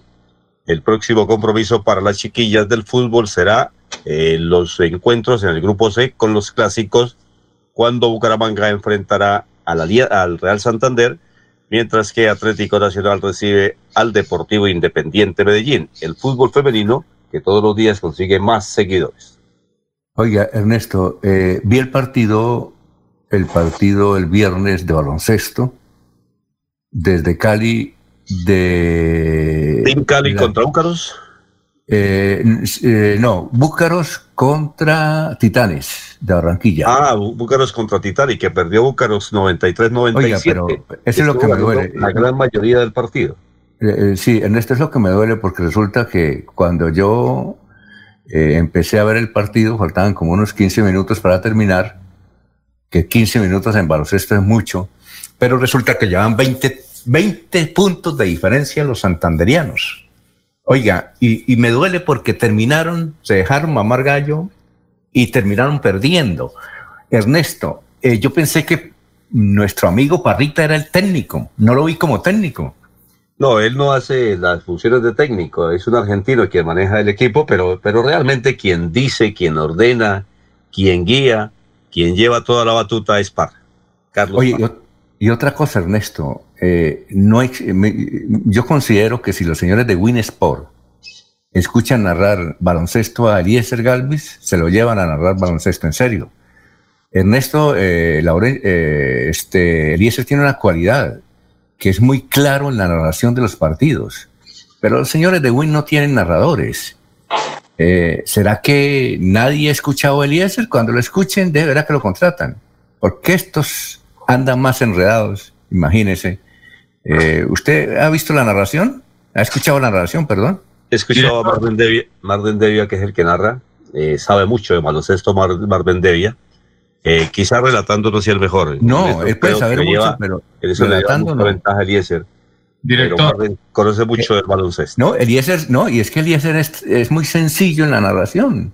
Yo lo, Director. escuchaba, por- yo lo escuchaba siempre por Radio Melodía, los partidos, lo escuchaba. Permita, permita una observación. A ver, ¿qué iba a decir, Gran César? Bueno, no, aquí en Santander, en Bucaramanga, el básquetbol hace parte de la, de la canasta deportiva de las personas, ¿no? Porque en todas las canchas hay básquetbol y todos somos, fuimos treinteros, jugábamos mínimo 30 y, y nos gusta el básquetbol y, y fuimos hinchas de Leopardos y ahora de Búcaros, la misma franquicia pues para el básquetbol. Pero es para decir lo siguiente, que no, el, el técnico argentino lo que uno percibió ahí es que, eh, digamos, el, el equipo santanderiano no tiene banca, ¿no? Y en el básquetbol como en el voleibol, la banca en los momentos del, los últimos cinco minutos es muy importante. Entonces, hizo unos cambios de un, de un par de muchachos jóvenes y el equipo ha perdido consistencia.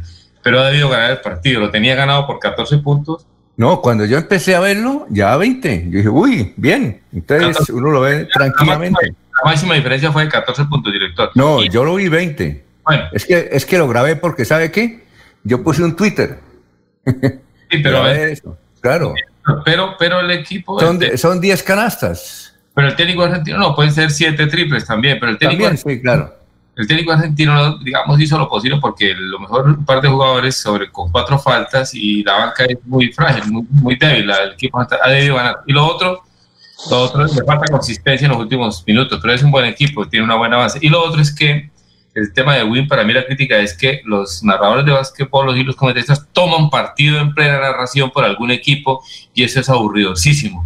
Haciéndole fuerza a Titanes contra, contra el equipo de Búcaro, haciéndole fuerza a Titanes, o sea, toman, toman partido dentro de la narración, pierden la neutralidad fácilmente, ¿no? Sí, muy bien. aburre, es muy aburridor, es muy aburridor esa parte, de, de- esa parte de la narrativa de ellos, ¿no? Su estilo. No. No crea que en fútbol es diferente, ¿no? ¿Cómo? No crea que en fútbol es diferente. Hartísimo también. Exactamente igual. Igual, sí, hartísimo. Exactamente igual.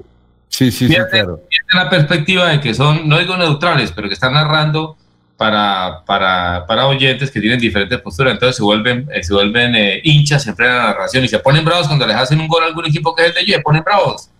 Entonces, son muy aburridores y pierden la perspectiva, son muy, muy, como muy aldeanos narrando, hay que decirlo y comentar. Oiga, eh, Ernesto, ¿en el, eh, ¿en el básquetbol también hay bar, una especie de bar o no?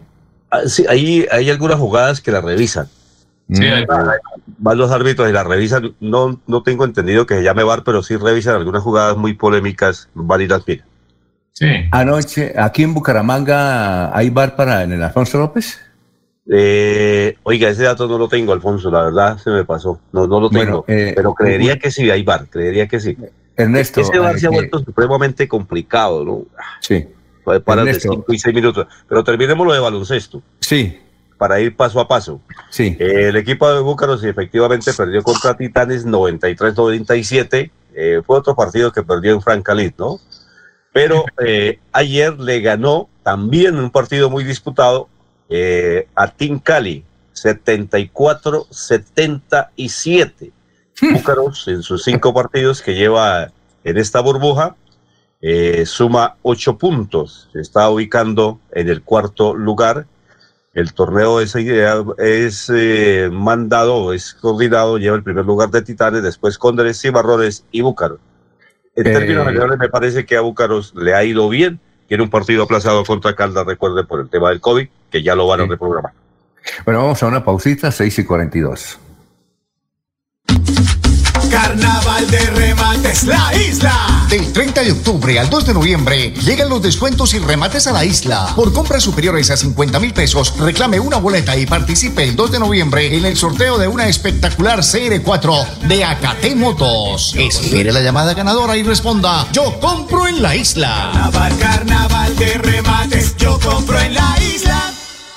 Bueno, y antes de terminar la sección deportiva, eh, es que nos escribió Bernardo Barranquilla haciéndonos reclamos que no le creímos, o alguno de ustedes no le creyó, que el partido, que nos dijo hace 15 días que el partido... No, yo no, yo, yo no fue que no le creyera. Eh, no, sí, para decir que, que el partido era a las 3 de la tarde. ¿Qué fue lo que pasó? ¿Fue, fue lo usted? dijo. Sí. No, él escribió ahí, quizás en el, en el chat de Melodía, diciendo que el partido sería a las 3 de la tarde, que él manejaba la cancha y que tenía los datos precisos. Yo lo que manifesté en ese momento es que el técnico de la selección Colombia, el profesor Queiroz, no le gustaba mucho ese horario, teniendo en cuenta que los jugadores venían de Europa y el calor también los podía afectar a ellos. Claro, esa determinación fue contra Venezuela, que venía muy alto. Ahora para este partido ha cambiado lo mismo y hay que felicitar al señor que acertó y estaba bien dateado. Tranquilo, felicitaciones. Muy bien, ha sido la sección deportiva paso a paso.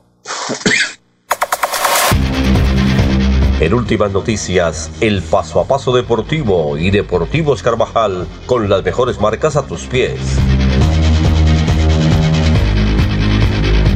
Bueno, eh, inmediatamente a las 6 y 43 nos vamos para mm, la ciudad de Miami. Aquí está, como Miami, haciendo sol, el sol de la ciudad de Bucaramanga. Florentino, ¿cuáles son las noticias más importantes que han ocurrido en las últimas horas? Buenos días. Hola, mucho gusto. Soy Florentino Mesa y esta es la vuelta al mundo en 120 segundos. El secretario general de la ONU, Antonio Guterres, abrió una sesión virtual de la Cumbre Mundial de la Salud con un llamado a la solidaridad mundial ante el coronavirus y señaló que la pandemia de COVID-19 es la mayor crisis de nuestra era. El nuevo coronavirus ha contagiado ya a 43.380.000 personas, de las cuales han fallecido 1.160.000. El presidente de Estados Unidos, Donald Trump, y el candidato demócrata Joe Biden entraron en la última semana de campaña con el foco de la carrera presidencial centrado en el aumento de los casos de coronavirus y en el brote detectado en el personal del vicepresidente Mike Pence. Más de dos tercios de los chilenos votaron por reemplazar la constitución instaurada hace 40 años por la dictadura militar en un histórico plebiscito al que fueron convocados 15 millones de ciudadanos cansados de las desigualdades sociales y económicas. Tras más de seis años de encierro, el líder opositor venezolano Leopoldo López se encontró con su familia en Madrid, a donde llegó luego de una fuga relámpago de la residencia del embajador español en Caracas, donde estaba refugiado desde que lideró un fallido golpe militar en abril de 2019. La tormenta tropical Z se formó en aguas del Caribe mexicano y amenazaba con convertirse en huracán la tarde de este lunes, mientras avanza con rumbo a las costas de la península de Yucatán, en el sureste de México. Un rápido tifón se alejó hoy de Filipinas tras dejar al menos 13 desaparecidos, obligar a miles de personas a huir de sus poblados e inundar zonas rurales, según miembros de los servicios de emergencias. Armenia y Azerbaiyán reiteraron estar comprometidos con una resolución pacífica de su conflicto de varias décadas y anunciaron que hoy comenzaría un tercer intento por establecer un cese el fuego luego de cuatro semanas de guerra en torno a la región separatista de Nagorno-Karabaj. El Papa Francisco nombró a 13 nuevos cardenales, incluyendo a dos latinoamericanos, y al arzobispo de Washington, D.C., Wilton Gregory, quien sería el primer prelado negro estadounidense en obtener el título. Esta fue la vuelta al mundo en 120 segundos. La oficina de pasaportes ya abrió sus puertas. Para acceder a tu pasaporte, ingresa a www.santander.gov.co. Das clic en la opción Trámites. Vas a Pasaportes. Revisa los requisitos que necesitas y agenda tu cita. Si aún no lo has reclamado, comunícate al teléfono 691-0880, opción 1, extensión 1051. Recuerda, la cita es gratis. No necesitas tramitadores. Gobernación de Santander. Siempre Santander. La radio es vida. La radio es optimismo y esperanza. La radio fue primero. La radio fue ayer, es hoy y será mañana. La radio, tu compañía de siempre. Somos la radio, somos la radio. Y hoy como siempre, entramos en tu casa porque somos parte de tu familia en esta lucha por la vida. Con Radio Melodía y últimas noticias, quédate en casa. 6 y 47, Jorge, vamos con más noticias. Estamos en Radio Melodía. Eh, más noticias a esta hora. Don Alfonso, a través de las redes sociales vienen circulando algunos videos de eh, aglomeraciones de personas en algunos lugares públicos del área metropolitana de Bucaramanga. Uno de ellos corresponde al parque del municipio de Girón, el parque de las cigarras en Real de Minas y el puente de la novena. El llamado que hacen es a las autoridades para que se apliquen controles a la salida del domingo de las personas debido a que en ninguno de esos escenarios se nota que no se están cumpliendo con las medidas de bioseguridad o distanciamiento social. De acuerdo a quienes han publicado los videos, se hace un llamado urgente para que las autoridades tomen el control de estos lugares en cuanto a, tienen que hacer cumplir eh, las medidas de protocolo a quienes asisten a los parques el día domingo. 6 y 48, César García, director de riesgo del Departamento de Santander, dice que un hombre murió en las últimas horas en una explosión de mina de carbón en el municipio de San Miguel, García Rovira, Santander. El hecho se habría provocado por acumulación de gases. Tenía 47 años de edad y respondía al nombre de Aider Lizarazo. Ernesto, lo escuchamos. Ernesto. Bueno, 6 y 48, don Laurencio. Alfonso, funcionaria de la ESA, concurso nombrado navideño alcaldesa de Aratoca, Mónica Avellaneda Galvis. Por ahí hay muchos Avellanedas. Alfonso, los ganadores del concurso, los municipios fueron Charalá, Los Santos, Encino, Coromoro y Aratoca. Son los que prácticamente inician la construcción de esos navideños o la elaboración o la instalación de esos elementos para atraer más turistas durante el mes de diciembre y enero. Precisamente hemos hablado con la funcionaria de la empresa electrificadora Santander, Andrea Pardo, y la alcaldesa de Aratoca, Mónica Avellaneda Galvis. Aquí está este informe. Hace unas semanas Electrificadora de Santander dio cierre a las inscripciones del concurso Encendamos la Alegría de la Navidad 2020. En esta edición se inscribieron 64 municipios del área de cobertura y 35 barrios del área metropolitana de Bucaramanga y Barranca Bermeja. Queremos contarles que hemos seleccionado a los felices ganadores. Cinco municipios y 13 barrios contarán con un kit de alumbrado navideño entregado por Electrificadora de Santander. Del kit de alumbrado navideño. Nuestro personal técnico realizará todas las tareas con las medidas de bioseguridad necesarias para el desarrollo de esta actividad.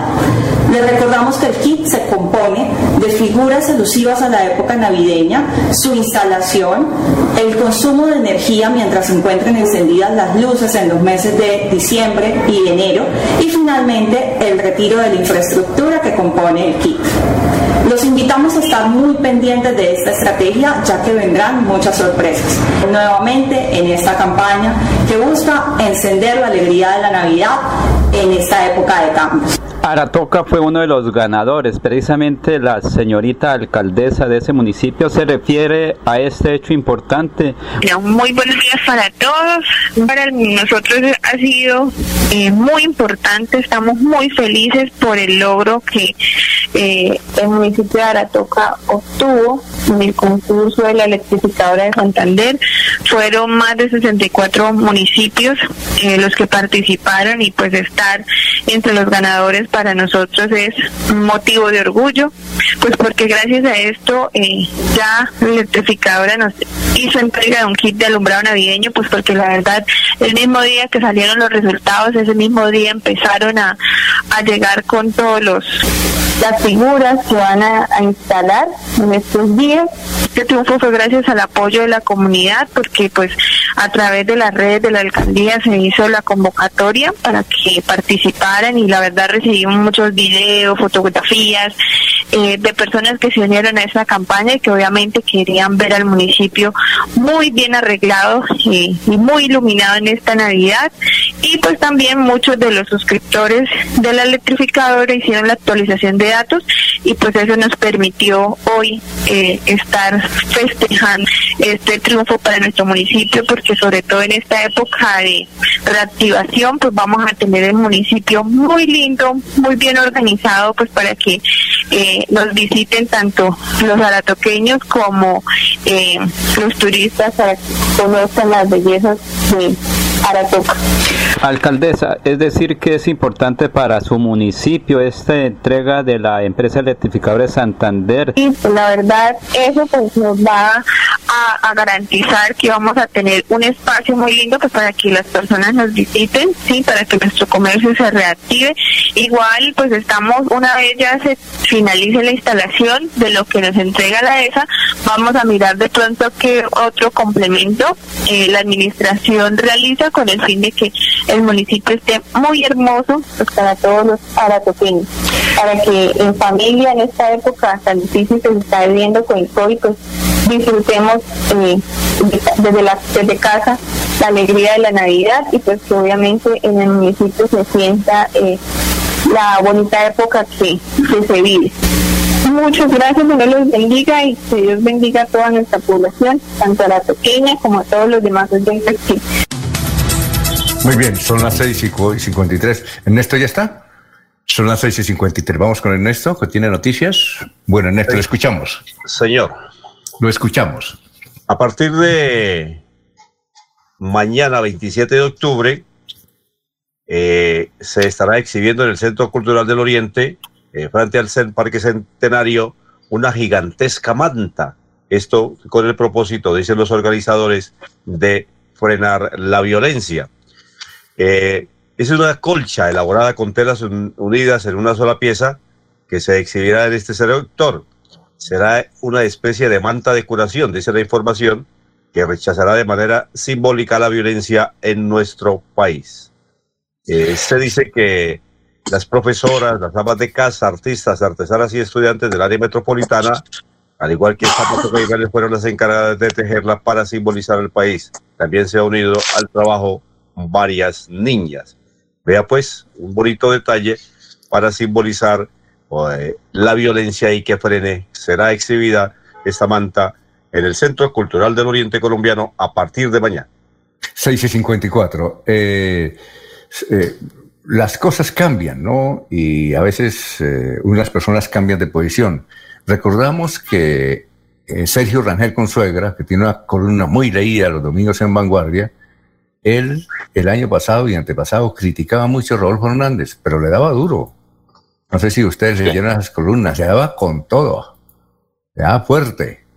Y este sábado, este domingo, eh, escribió la columna todo lo contrario, alabándolo. Y la tituló Rodolfo Hernández presidente. Imagínense ustedes, todos cambian, ¿no? Eh, Tiberio Villarreal tiene una frase muy, muy que demostrativa de estos asuntos, con el folclore que él le caracteriza, de que si eh, un camión con 5.000 vuelos, eh, huevos se voltea, porque una persona con dos no se puede voltear? Él, lo dice y le saca chiste a eso. Pero en todo caso, la columna de ayer de eh, Sergio Rolangel, abogado, creo que es abogado ingeniero, una, él fue gerente del SENA, creo que es abogado, es abogado. Sí, sí, abogado, historiador y cultivador una columna, y preparador de vino.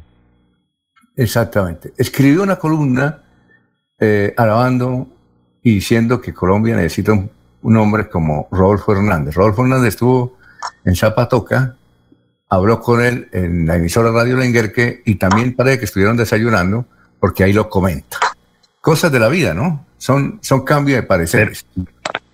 Pero, Alfonso, un datico adicional. Cuéntelo.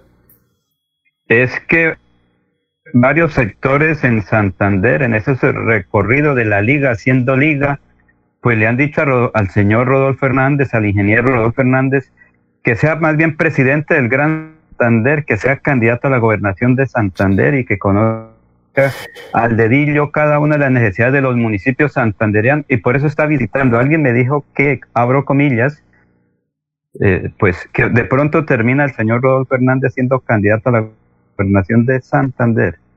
Porque como ahora también el señor Leonidas se va del polo de esa organización, entonces que de pronto el señor, el ingeniero Rodolfo puede enarbolar las banderas y termina siendo candidato a, las, a la gobernación del departamento de Santander. Eso es lo que le han dicho a Rodolfo Hernández. Le, han dicho, mire, usted para llevar a la presidencia puede. ¿Quién quita? ¿Sí? Casos se han visto en el mundo. Pero le queda como más apropiado por su temperamento, por su forma de ser, porque lo conocen, porque no se va a desgastar. Usted ya tiene 76 años de edad, va a terminar la gobernación con 80 y pico. Hombre, aproveche, deje algo a su tierra. Y, lo que quería hacer en Bucaramanga, lo que intentó hacer en Bucaramanga, hágalo en el departamento de Santander. Usted tiene mucha gente en esos sectores. Pienso que es eso. Pero también, muchos dicen que es que la liga va a tener candidato al Senado, mm, que seguramente el doctor Tobón de Medellín, que encabeza la lista, y va a tener candidato, una lista de siete candidatos de la liga a la Cámara de Representantes. Y Rodolfo Hernández no está muy contento ni con los diputados ni los concejales. dice que cada vez que habla mm, en privado con las personas, dice, no, no, estoy decepcionado. Eh, todo lo que apoyé me han dado, todos, dice, todos a quienes apoyé, dice, es que no hay uno solo, todos a quienes apoyé me han dado la espalda. ¿Sí? Es decir, se perdieron perdí esos boticos, ese esfuerzo. Entonces él dice... ¿No será que no hacen lo que él quiere? él, ha hablado, él, ha hablado, él ha hablado con varios periodistas y dice, oye, denme candidatos. Porque mire, ojalá, yo lo único que quiero es que esos candidatos no se me, no me tuerzan, como me, me, han torcido todo. Eso es lo que dice en privado. Muy Todavía lo que falta por ver. Sí, falta ver. Aquí nos escriben los oyentes antes de ir a unos mensajes. Eh, a ver, eh, un señor que se identifica que dice negro, negro, dice, a ver, eh, negro, negro escribe. Con esta decisión de Leonidas Gómez, creo que las próximas elecciones van a estar muy ajustadas para la Cámara de Representantes. Hagan cuentas. Si entra a jugar el movimiento de Unidad Santanderiana, probablemente entre en el juego de pelear una curul Adolfo Enrique Herrera dice, uy, cordial saludo, feliz semana a todos. Lo sigo ya desde la comodidad, el calor de mi familia, con la aretipita santanderiana que le extrañaba mucho en mis seis meses allá en California. Son las seis y cincuenta y nueve minutos. Alberto, Alberto Miranda nos escribe desde el municipio de Suratá. Un saludo para mi, mi eh, suegrita, Ligia María, la mejor suegra de toda la existencia. Vea usted. Son las 7 de la mañana, estamos en Radio Melodía. Aquí Bucaramanga, la bella capital de Santander. Transmite Radio Melodía, Estación Colombiana, HJMH, 1080 kilociclos, 10.000 vatios de potencia en antena, para todo el oriente colombiano. Cadena Melodía, la radio líder de Colombia.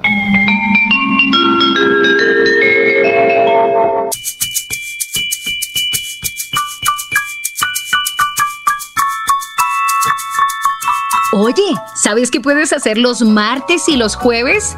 De 3 a 3 y media de la tarde, no te pierdas Batuta al aire, aquí mismo un espacio de diversión, entretenimiento y formación musical. Viaja con nosotros.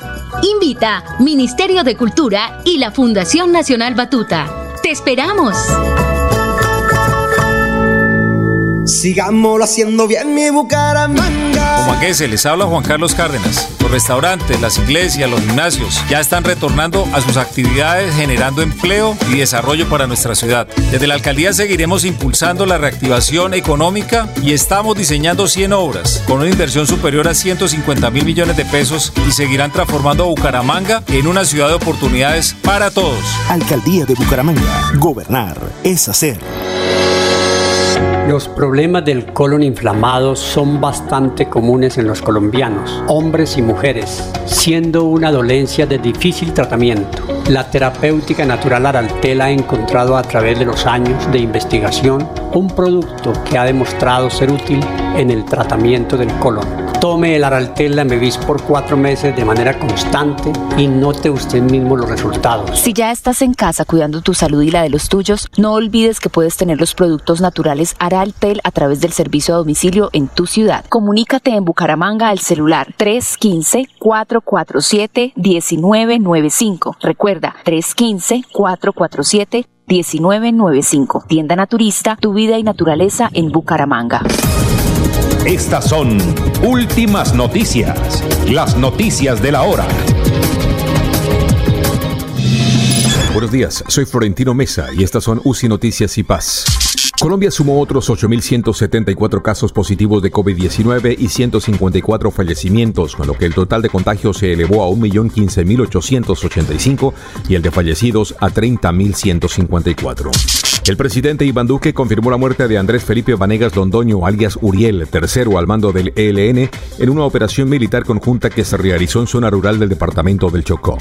Al menos cinco personas, cuatro campesinos y su abogado, fueron asesinadas en el municipio de San Marcos, departamento de Sucre, en una nueva masacre registrada en el país. Lavarse las manos es la mejor manera de prevenir el coronavirus. Este virus puede habitar en cualquier parte, en personas y objetos con las que entramos en contacto diariamente. Tubos, manijas, grifos, teléfonos, teclados, dinero, puertas, manos, bocas, mesas, lapiceros, botones, cisternas. Una microgota de saliva, lágrimas o moco de algún contagiado esparce cientos de partículas del virus que pueden llegar a nuestras manos y entrar a nuestro organismo. Por eso, lávate bien las manos y evita el contagio. Un mensaje de UCI Noticias y la Corporación CIPAS. La ONU señaló que la pandemia de COVID-19 es la mayor crisis de nuestra era, mientras el nuevo coronavirus ha contagiado ya a 43.380.000 personas, de las que han fallecido 1.160.000. El Deportes Tolima cayó en casa 2 a 1 ante Equidad, pero sigue liderando la tabla de posiciones ante el acecho del Independiente Santa Fe, Deportivo Pasto y Deportivo Cali.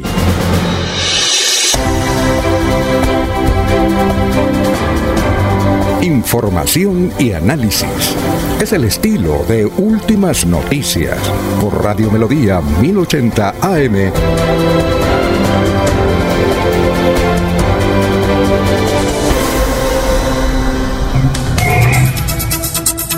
Bueno, son las 7 de la mañana, 4 minutos.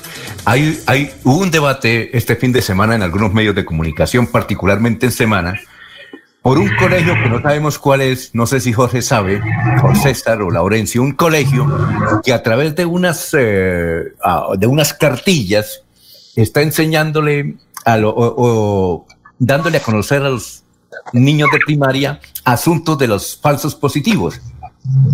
Obviamente, algunos padres de familia han criticado, es un colegio privado, no es oficial, es un colegio privado, es un oficial.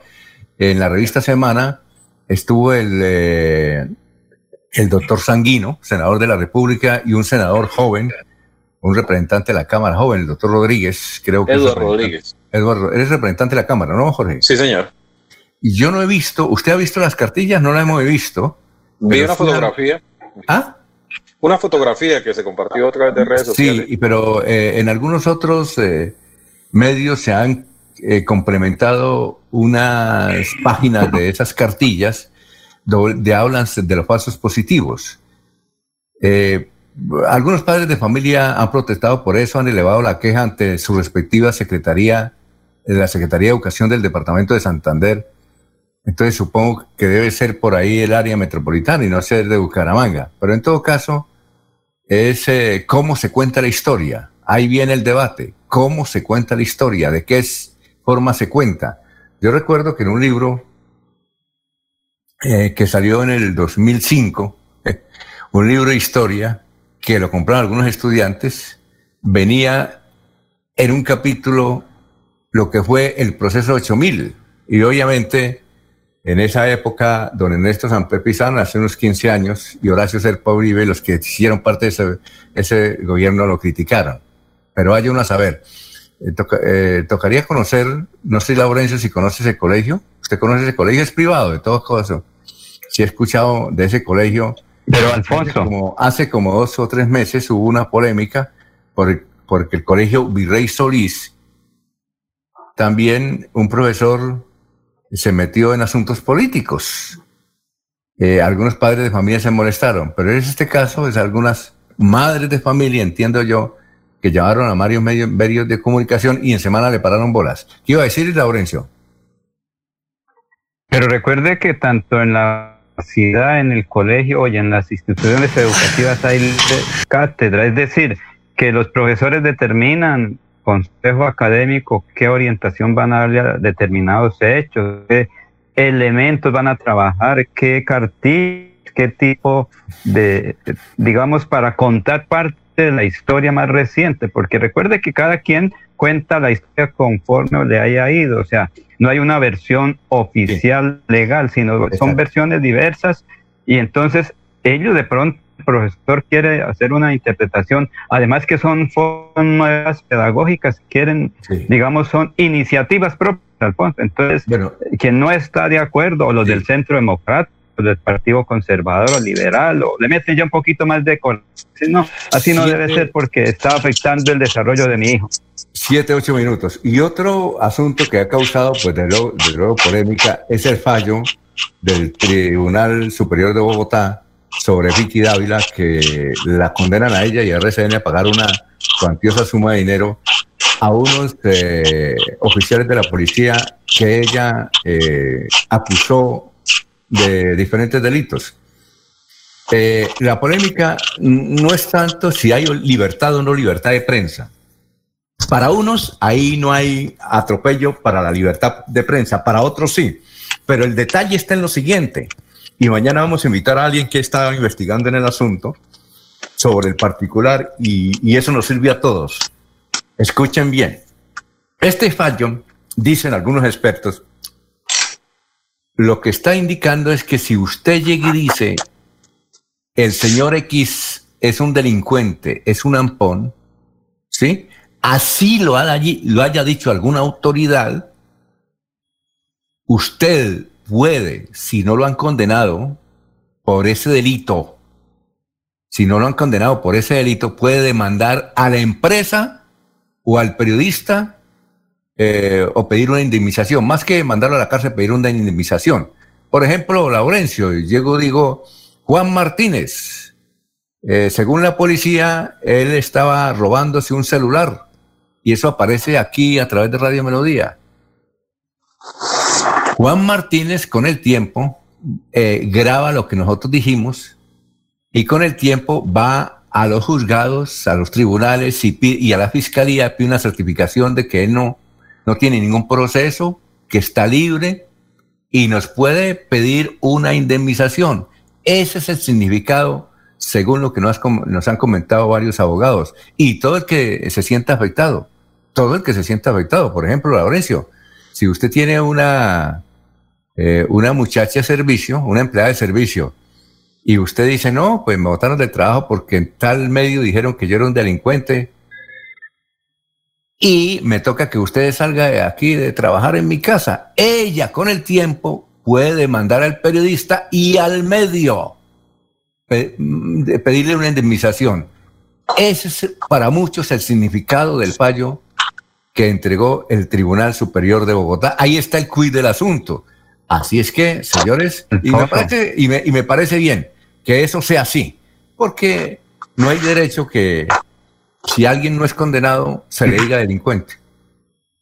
Pero Alfonso, es que ahí, aquí en nuestro medio, aquí en Radio Melodía, ahí dice, cada quien responde por lo que diga, sustente, hable, es responsable. O sea, cada persona, nosotros, yo, en mi condición de con cédula, tengo que responder por lo que diga o hable o afirme. Por eso yo no creo que hasta ahora, en casi treinta y tantos años de periodístico me ha tenido que llevar a la fiscalía, no, procuraduría. y, sabe qué? No, pero Alfonso, porque uno tiene que ser responsable. Yo digo, es que es, allí lo que ayer ocurría en el municipio de Girón era tal cosa, no somos, no es como dijo la secretaria de Salud, que son unos mosquitos inofensivos, pues ya estoy dándole mi carácter de que yo soy científico, que eso no sirve lo que dice la secretaria, o sea, oficial. Que lo que dijo el general operativos, sí, son operativos que hizo la policía. Claro, Ellos, pero yo no le puedo echar un ingrediente más, por eso es la responsabilidad no, en la noticia. No, Laurencio, Señor. uno se escudaba, yo recuerdo que uno se escudaba cuando lo demandaban a uno en la fiscalía. Oye, ¿usted por qué dijo que Pedro Pérez, que está aquí, que era delincuente? Le dije, no, aquí está el comunicado de la policía. Eso a uno lo, lo salvaba. Ahora no, muchacho. Ahora no. No. ahora no. Es que ahí está el debate. Alfonso, es que, es que mientras manden a uno no pasa nada. Eh, eh, no. mientras que no, lo demanden, no. No, no, pero usted no piensa. Y, eso ahora mucha gente que estará sin empleo, que estará, que va y hace el proceso. Por ejemplo, un pensionado que no, joven, que lo acusen y él puede ir a, si, si lo están insultando a través de un medio, ya sea virtual además, por Facebook, por Twitter, por donde sea, tiene derecho de mandar y pedir una indemnización. Así es que pilas. Bueno, vamos que... Pero, pero casa el debido proceso, Alfonso. Vamos para Barranca Bermeja, son las 7:13 minutos. Allá está Soel Caballero con toda la información. Soel, ¿cómo está? Muy buenos días. Soel Caballero está en Últimas Noticias de Radio Melodía 1080 AM. Buenos días, Alfonso, para usted, para los compañeros, igualmente para todos los oyentes. Barranca Bermeja, entre la tarde del viernes y la tarde de ayer domingo, sumó 185 casos nuevos positivos para COVID-19, 200 265 personas recuperadas y 5 fallecidas. Ayer, el Ministerio de Salud y la Protección Social entregó el siguiente reporte. 44 casos nuevos, se trata de 24 mujeres y 20 hombres. Y la recuperación de 65 personas y con ella se alcanza en el distrito de Barranca Bermeja una tasa de recuperación del 85.3%. Lamentablemente ayer se dio a conocer el fallecimiento de un hombre de 74 años a causa del virus del COVID-19. Las estadísticas actualizadas del COVID-19 en Barranca Bermeja están de la siguiente manera. Casos confirmados 7.805 que corresponden a 4.705 hombres y 3.100 mujeres. Personas totalmente recuperadas 6.657. Personas recuperándose en casa bajo vigilancia médica 834. Personas hospitalizadas 31, un total de 37 pacientes en unidad de cuidados intensivos UCI, 246 personas fallecidas, casos activos en el distrito de Barranca Bermeja 902. Se han eh, aplicado, se han tomado, se han realizado un total de 29.692 muestras. Noticias con las que amanece el distrito. Continúe compañeros en estudios en últimas noticias de Melodía 1080 AM. Carnaval de remates La Isla. Del 30 de octubre al 2 de noviembre llegan los descuentos y remates a la isla. Por compras superiores a 50 mil pesos, reclame una boleta y participe el 2 de noviembre en el sorteo de una espectacular CR4 de Acate Motos. Espere la llamada ganadora y responda: Yo compro en la isla. Carnaval, carnaval de remates, yo compro en la isla. Los Olivos, un homenaje al amor. Tercera clave para superar el duelo. Cuida tu salud. Llena tu cuerpo de energía y pensamientos positivos. Practica ejercicio físico. Aliméntate bien y duerme las horas adecuadas. En tu duelo estamos ahí. Los olivos, olivos. Hay más noticias. Muchas noticias, muchas noticias en Melodía 1080 AM.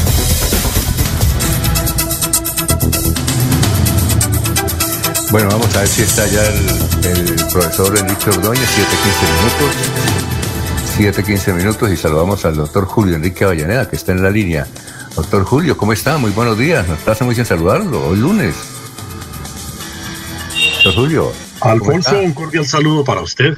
Muy bien, afortunadamente, un cordial saludo para usted, para todos los compañeros en la mesa de trabajo y, por supuesto, para, como siempre, nuestro reconocimiento a toda la amable audiencia de la potente Radio Melodía.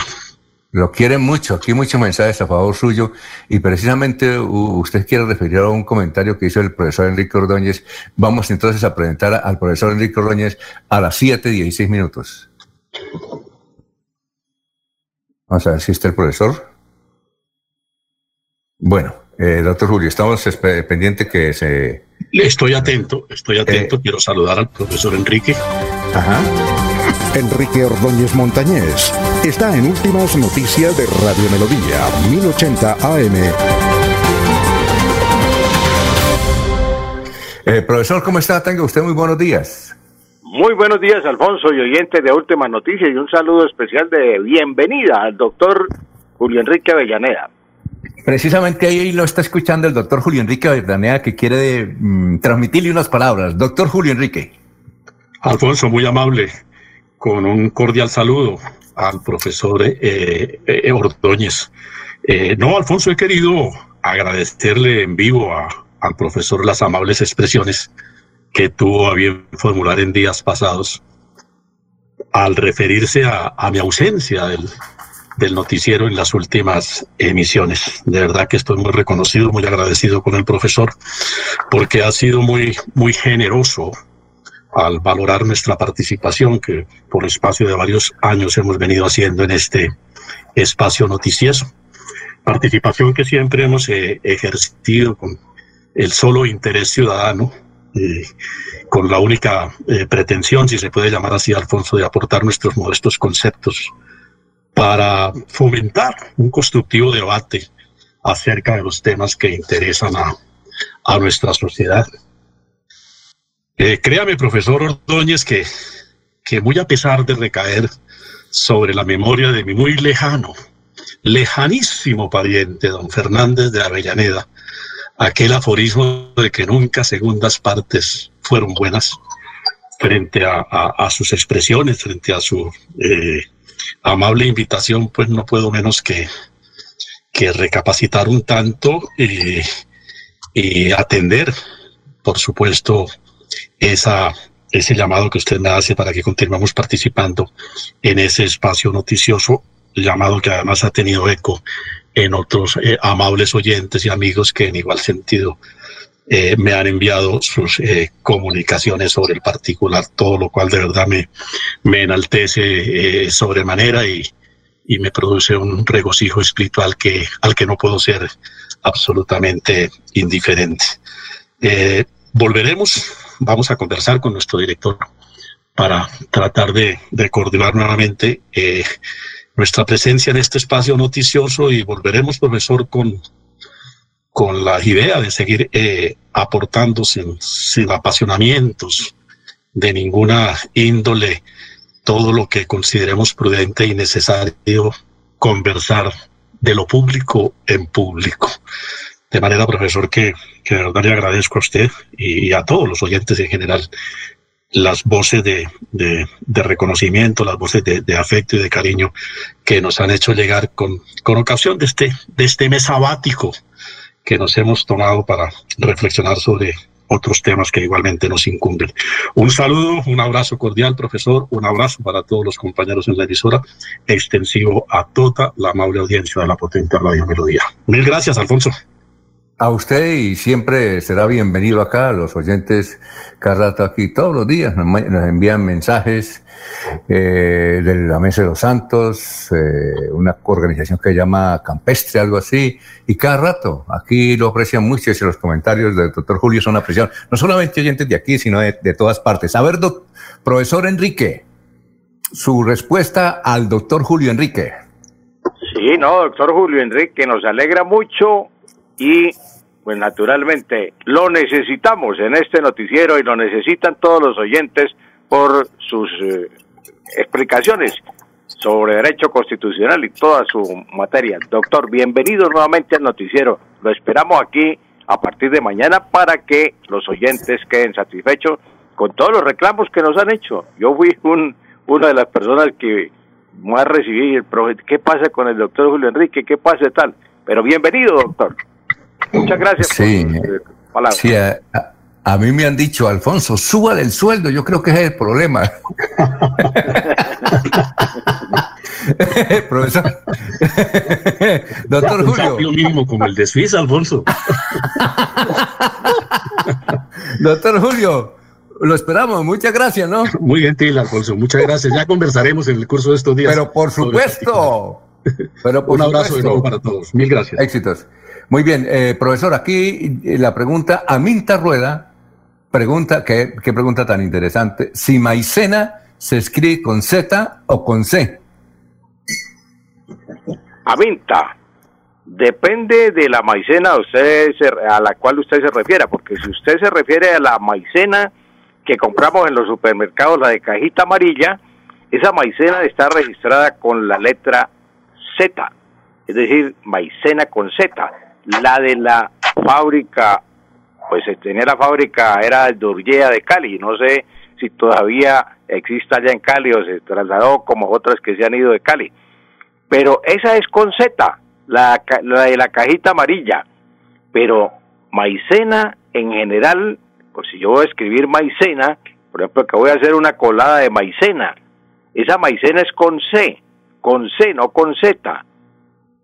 ¿Por qué? Porque las palabras terminadas en Z que forman un afín con un sufijo cambian la, la segunda parte de la raíz, la cambian la raíz por una, la Z la cambian por una C. Si tengo, por ejemplo, lápiz, y voy a decir lápices, entonces cambio la Z por una C. Lápices, cambia la Z por una C. Si tengo raíces, raíz, por ejemplo, raíz, cambia la Z por una C y queda raíces. Entonces, pero con C. Lo mismo pasa con maíz, maíz, maíces. Cambia la Z por una C. Y como la maicena es una harina de maíz, pues cambia la Z también y queda maicena con C. Ese es un error de ortografía que cometen muchas personas porque piensan siempre es en la cajita de los supermercados, la cajita amarilla que está con Z, pero es que sí fue registrada, pero no es que sea correcta la ortografía. La ortografía correcta de maicena es con C. Doña Minta, ¿vio? Y finalmente Abelardo Correa, Correa, que es un profesor que habitualmente no escucha, dice, si en la expresión pueblo, eh, ahora comillas, no temáis porque a quien teméis ya temió. Pregunto, ¿acaso el que temí ya me mió? profesor Correa, profesor Correa, esta pregunta es similar a la pasada, a la del pasado viernes con el verbo lamer. Lamer es una conjugación propia del verbo temer. El verbo temer en pasado. Yo temí, tú temiste, él temió, él temió, pero es temió de temer y nada tiene que ver con el verbo mear, que es el verbo correcto en español. Mear, mear, mear. Sucede profesor Correa, que en español existen muchos verbos eh, y palabras, sustantivos, adjetivos, nombres de personas que se convierten o se, eh, se presentan en paradojas o controversias o ambigüedad. Eso es lo que pasa con los verbos, por ejemplo, eh, lamer, que ya lo vimos, el verbo temer, que es el que nos consulta el profesor Correa, y otros como computar, el verbo computar, yo computo, tú computas, él computa, él computa, él computa. Pasó toda la noche computa, computando con los... Entonces, hmm. ese el verbo computar también se presta ambigüedad. El verbo esputar, el verbo esputar. Yo esputo, tú esputas, él esputa. Nosotros esputamos, ellos esputan. Una niña la llevaron al médico y le dijo el papá, doctor, es que eh, esta chica es puta toda la noche, doctor, es puta toda la noche. Esputar es toser y mm, botar eh, eh, la, la, materia que tenemos en la garganta, esputar.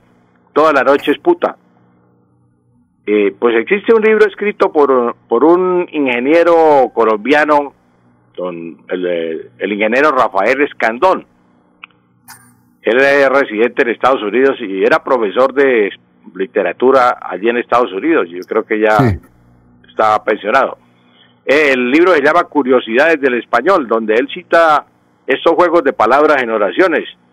Dice que el dueño de una tienda lo llamaban tamal y un muchacho hizo eh, una apuesta que era capaz de decirle tamal en la cara así sin que él se molestara.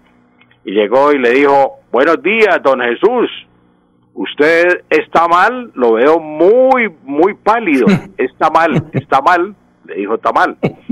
Otros, eh, otro ejemplo, varios patos metidos en un cajón, ¿cuántas patas y picos son? Varios patos metidos, metidos, metidos, ah, metidos.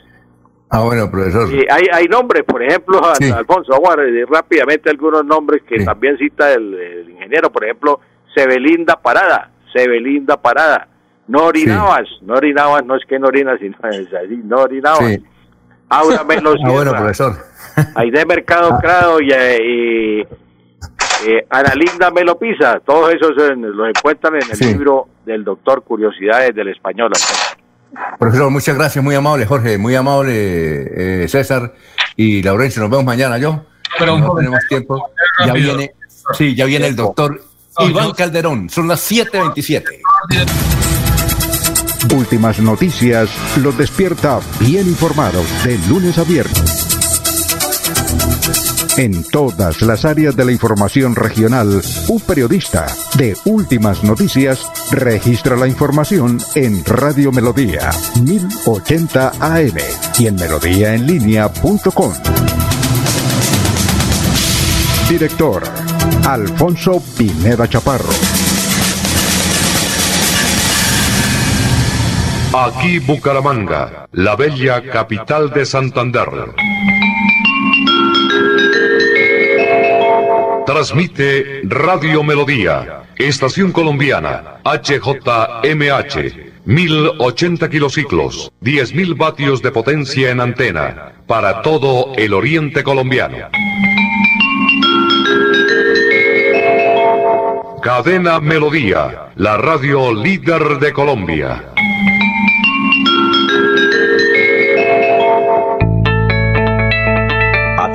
¿Sufre de la próstata o los ovarios? El doctor Roberto Delgado, urólogo, homeópata y dermatólogo, le tiene la solución para la infección renal, la impotencia sexual, la presión arterial, el estrés, si no puede dormir y tiene dolor de cintura y en las piernas. Son tres medicamentos completamente naturales por el valor de 70 mil pesos para acabar con todas estas enfermedades. Consúltenos en la calle 14 2313, barrio San Francisco en Bucaramanga o llámenos al 634 8597 634 8597 Cuando pienses en amor, pasión, piensa en mí, Damiana.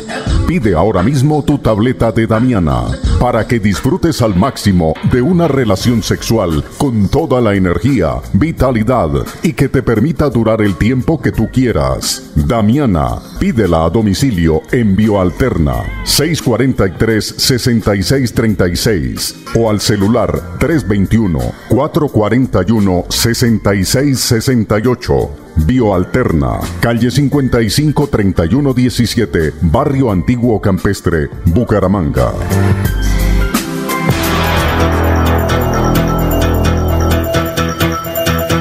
Radio Melodía, la que manda en sintonía. A esta hora presentamos Hablando con el abogado. Hablando con el abogado. A partir de estos momentos, comuníquese a través de las líneas 630-4870 y 630-4794. Reciba toda la información y asesoría para sus problemas jurídicos con la dirección del doctor Iván Darío Calderón, abogado egresado de la Universidad Industrial de Santander con especialización en Derecho Comercial. Sean todos bienvenidos.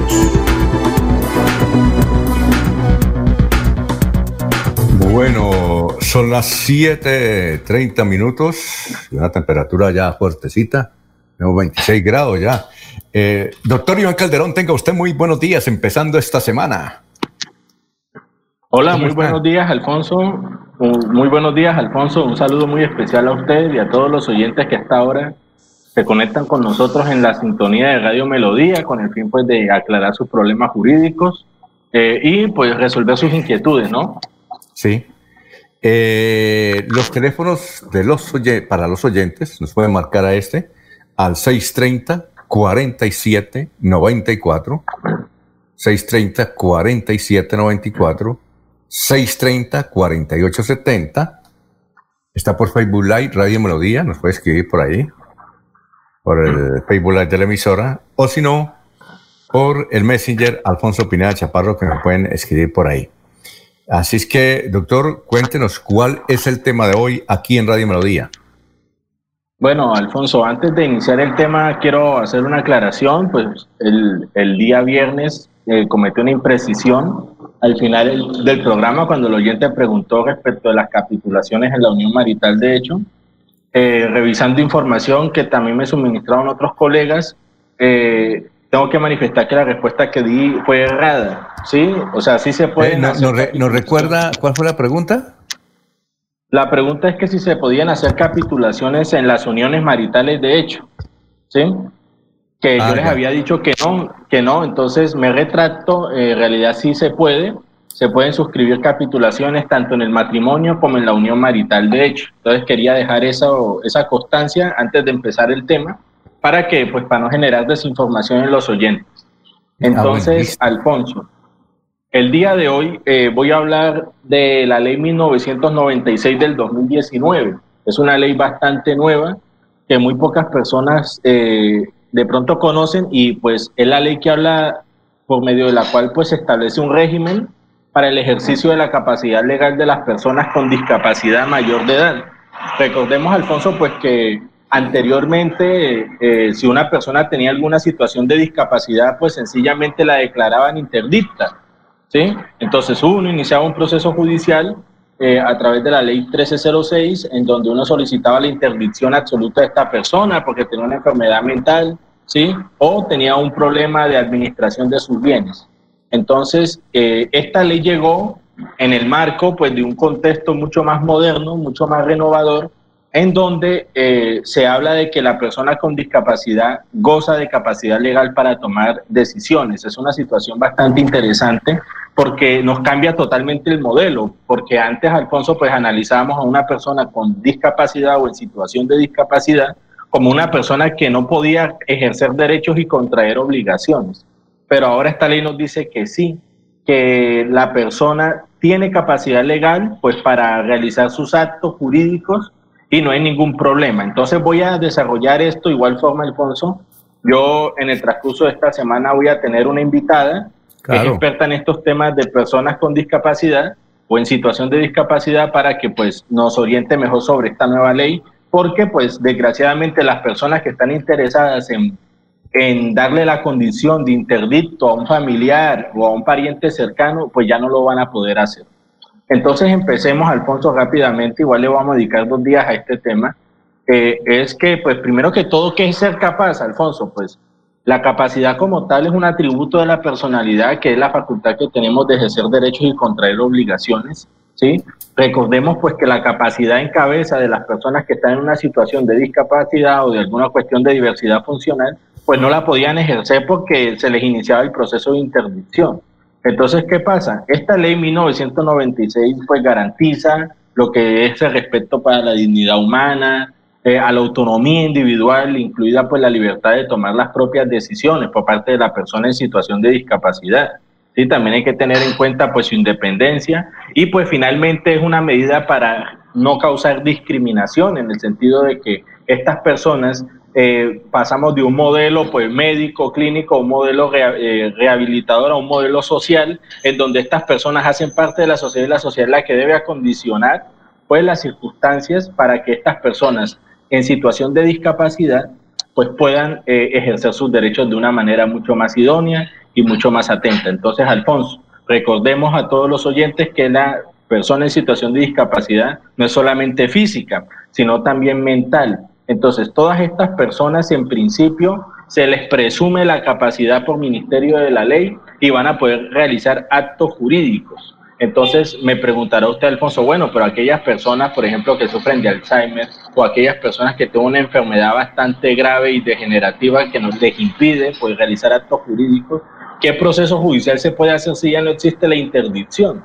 Entonces, al no existir la interdicción, se creó un proceso judicial que es el proceso de adjudicación de apoyos. Eso es un proceso de carácter excepcional en donde lo que se va a designar es una persona que la apoye eh, para la toma de esas decisiones. De forma excepcional, pues se solicitaría en este caso la representación judicial, pero en principio, Alfonso, lo que se les va a brindar es un apoyo para que ellos después, eh, en aras pues, de su libertad, decidan cuál es la opción más idónea. Desgraciadamente este proceso, Alfonso, eh, todavía como tal se puede erradicar de forma excepcional, pero como tal no está reglamentado porque eh, la ley se expidió el año pasado y se tenían que eh, dar unas directrices, unos decretos que reglamentaran cómo iba a ser el procedimiento, pero pues cayó la pandemia y demás y pues esos procedimientos se han retrasado.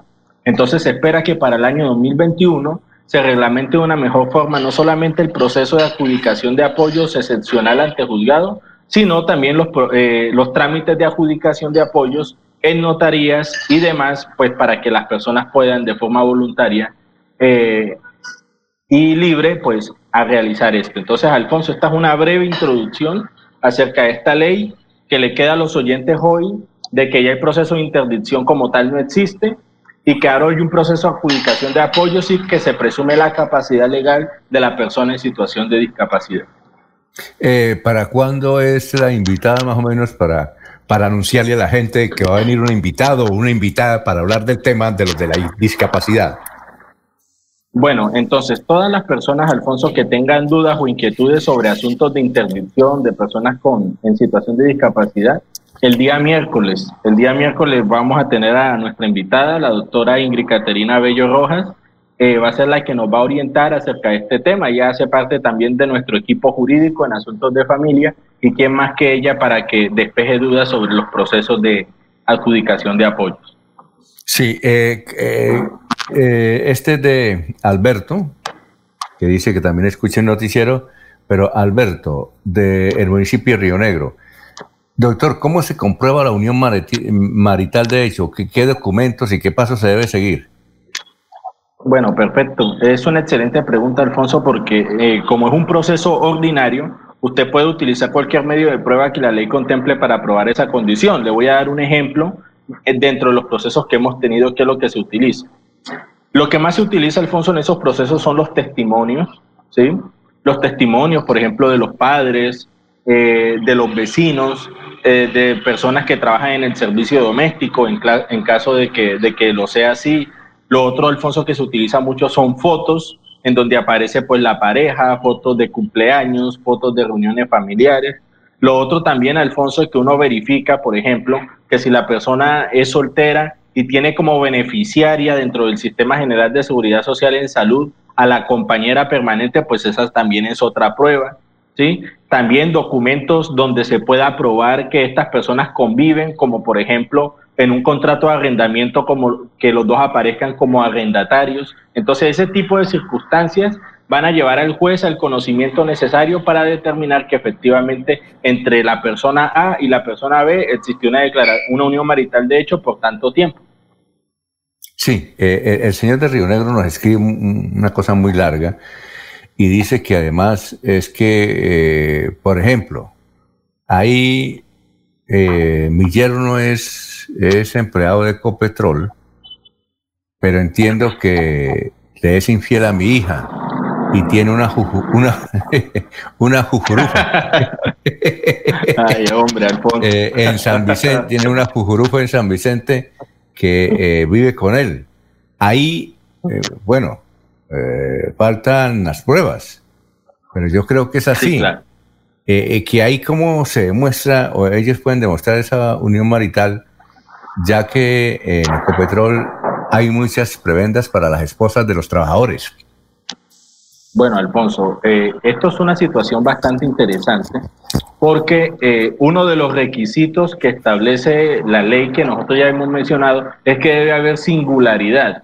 ¿Qué es singularidad? De que ella sea la única. Eso no exime que de pronto el Señor sea infiel y tenga otras parejas por otro lado, pero acá lo importante es probar de que no tiene dos parejas de forma simultánea, es decir, que tiene su compañera en Barranca y tiene una compañera en otro lado. ¿Por qué? Porque eso podría afectar la singularidad, que es muy importante es importante que ella entienda o que el oyente entienda que debe reconocerse a su hija como la única, ¿sí? como la compañera y que de pronto la otra persona es una situación de carácter aislado, fue una aventura, pero que no quede, Alfonso, eh, a los ojos del juez como si ella también, como si él también conviviera con esa persona de forma permanente y singular.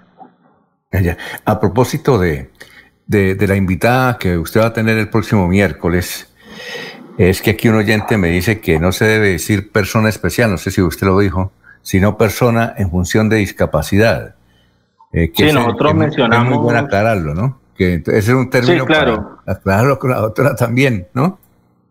No, sí, o sea, se dice persona en condición de discapacidad. No recuerdo haber dicho persona especial, pero bueno, si lo dije, me retracto porque en realidad, pues la terminología es persona en situación con, de discapacidad. Es más, eh, de acuerdo, pues a algunos, algunas manifestaciones e incluso, Alfonso, algunos documentos en materia europea, no se le llama ni siquiera personas en condición de discapacidad, sino personas con diversidad funcional, ¿sí? Que es un término que me parece incluso mucho más apropiado que persona en situación de, discapacidad, que incluso la Corte Constitucional ya ha venido utilizando en algunos de, de sus pronunciamientos. Entonces, pues yo menciono persona en situación de discapacidad, pero considero mucho más pertinente persona con diversidad funcional. Ah, ya, perfecto. Periodista de Barranca Bermeja dice, por favor, no mencionar mi nombre eh, pregúntele al doctor cuáles trámites se pueden hacer por internet ya que son válidos y cuáles no, especialmente en eh, juzgados civiles y notarías. Muchas gracias al caballero. Bueno, bueno, le respondo por juzgados civiles porque pues las notarías, Alfonso, están abriendo normalmente. No, no, no, él dice que, él dice que, que, que, que, que, se puede hacer por internet, no es que se están abriendo, sino que se pueden hacer por internet y cuáles no, y hay que ir personalmente. Bueno, bueno entonces por juzgado le explico al, oyente qué se puede hacer. Eh, virtualmente lo que se puede hacer es analizar el estado de todos los procesos judiciales que existen. La persona pues entra a la página de la rama judicial, entra a la opción de ciudadanos, en la, opciones de ciudad, de en la opción ciudadanos existe una opción adicional que es la de consulta de procesos. Ahí la persona pues, va a poder consultar el proceso ya sea con el número erradicado del proceso como tal o con el nombre de alguna de las partes, ya sea la parte demandante o la parte demandada. Y pues hay también una consulta de procesos unificada a nivel nacional que le va a permitir a uno ver cualquier tipo de proceso en cualquier parte del país. ¿sí? Entonces, eso es una opción muy interesante para que la persona pueda consultar. Lo segundo, para pues revisar estados y cómo está el proceso en sí, toca pues entrar nuevamente a la página de la rama judicial y buscar, eh, de acuerdo al juzgado que le hayan asignado para el proceso, buscarlo y ahí aparece pues su correo electrónico en la dirección de correos y a través de él pues puede solicitar mucha más información, Alfonso. Entonces, la rama judicial tiene esas opciones para mirar los procesos y en materia notarial sí me, me tocaría averiguar, Alfonso, y yo mañana con mucho gusto le, le resuelvo esa inquietud respecto a las notarías. Ah, bueno, perfecto. Eh, aquí un señor dice, los saludo aquí al centro Bucaramanga, suelo escuchar el, programa porque uno debe estar pendiente de las cosas, pero mm, he escuchado que hay, yo soy, dice, soy el dueño de un depósito, tengo algunos empleados. He escuchado por ahí que se va a pagar la prima de otra forma o se cambió el, el día en que se debe pagar la prima o no.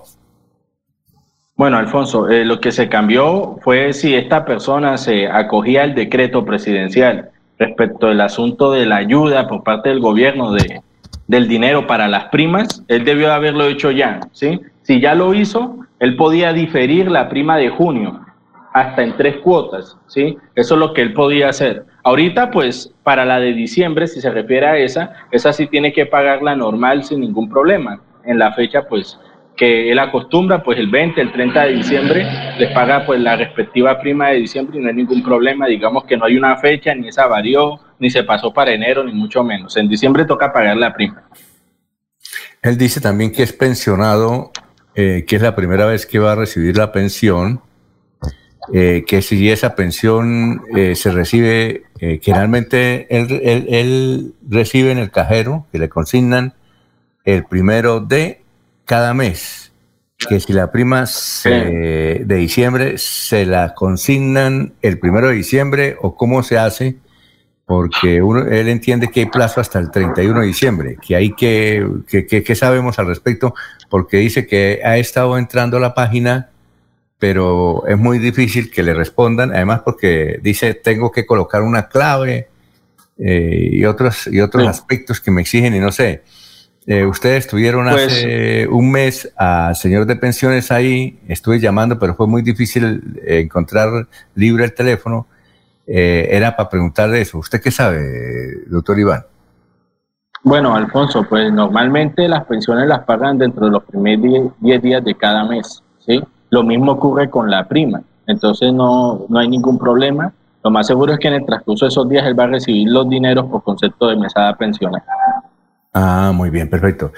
Eh, soy una ciudadana venezolana y con mi esposo tuvimos con urgencia en Venezuela, tuvimos un niño y por el desespero de no tener cómo alimentarlo, fuimos al Ministerio de Salud y entregamos el niño a adopción.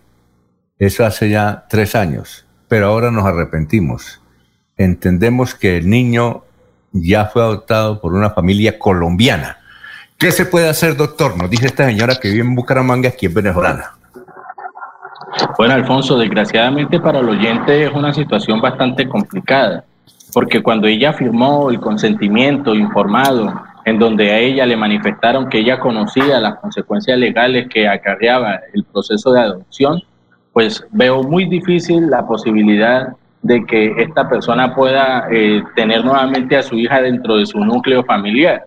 Lo que sí de pronto pueden hacer es adelantar trámites de búsqueda con los con los padres que la adoptaron para que por lo menos ella conozca su verdadera, sus verdaderas raíces, sus verdaderos orígenes, ¿sí? Pero como tal habla jurídicamente de una posibilidad para revocar esa adopción, eh, no es posible, Alfonso. Eh, pero eso sí es difícil, ¿no? Porque tal vez uno entiende, tal vez esta señora, yo le, yo le di el teléfono para que lo llamara después, pues.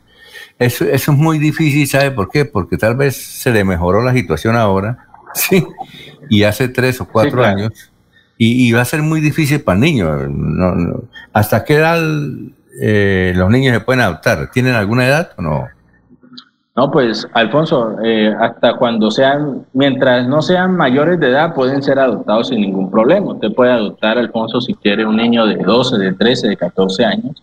Eso no tiene ningún problema.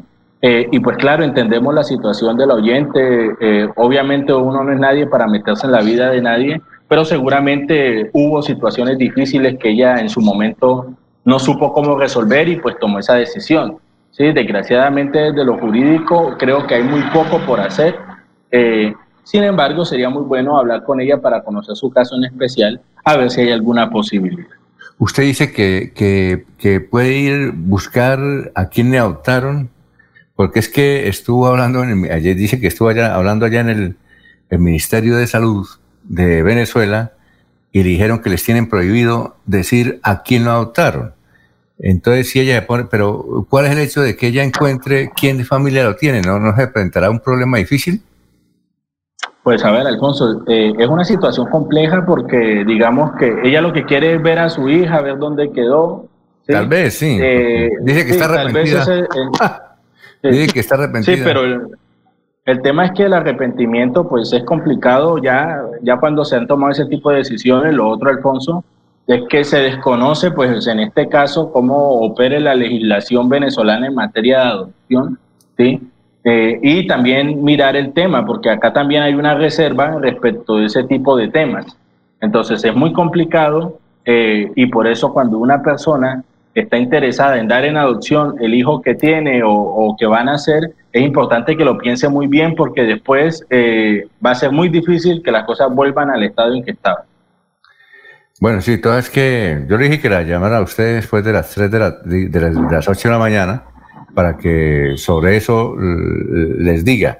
Bien, aquí dice eh, los certificados de depósito a término también entran en las capitulaciones. Capitulaciones, eh, doctor. Todo tipo de bienes, Alfonso, entran a los tipos de capitulación. En los depósitos o los títulos de depósito también entran sin ningún problema. Ah, eh, eh, sí, porque el, el depósito de depósito termina es un, un bien, ¿no? sí, claro. O sea, desde ah, el punto de vista amplio, todo lo que represente valor patrimonial, Alfonso, es considerado bien. Entonces, ese bien entra perfectamente en capitulación. Aquí un mensaje dice, eh, muy bueno que traigan a alguien especializado en discapacidad, porque hay entidades en Bucaramanga que no están cumpliendo. Dice que un caballero con el sistema de acceso a diferentes oficinas, ¿no? Eso es cierto, ¿no, doctor? Ahí. Sí, eso toca revisarlo. Sí, eh, dice que es muy importante que pregunta aquí cuándo es. Es el miércoles. El miércoles va a estar la. Sí, el miércoles. El estar. La doctora. que, ¿Cómo? Sí, la doctora Ingrid Caterina Bello va a estar el miércoles con nosotros resolviendo inquietudes de ese tipo. Aquí un señor de Aratoca que nos, eh, nos intenta escribir algo, pero se le, se le, se le, se le cae lo que escribe. ¿Ya? Allá. Ah, eh, pregunta. Eh, la ley de tierras, ¿dónde averiguo lo de la ley de tierras? bueno, eh, lo de ley de, dice aquí, ¿dónde averiguo lo de la ley de tierras? Que aquí en la personería no me dieron razón, dice el señor de Diaratoca. Gracias. Bueno, es muy raro, Alfonso, que, eh, que la personería no le haya prestado la ayuda necesaria, porque pues ellos están como tal dentro de sus funciones asesorar a las personas en ese tipo de temas. ¿sí? Entonces, es, eh, tocaría pues en ese caso, Alfonso, mirar si en la defensoría, si en Aratoca hay defensoría pública, para que él se acerque y pues eh, allá un profesional lo pueda asesorar respecto de ese tema de tierra. Si no, pues eh, tocaría que nos llamara y nosotros con mucho gusto le resolvemos la, duda o la inquietud que él quiera resolver.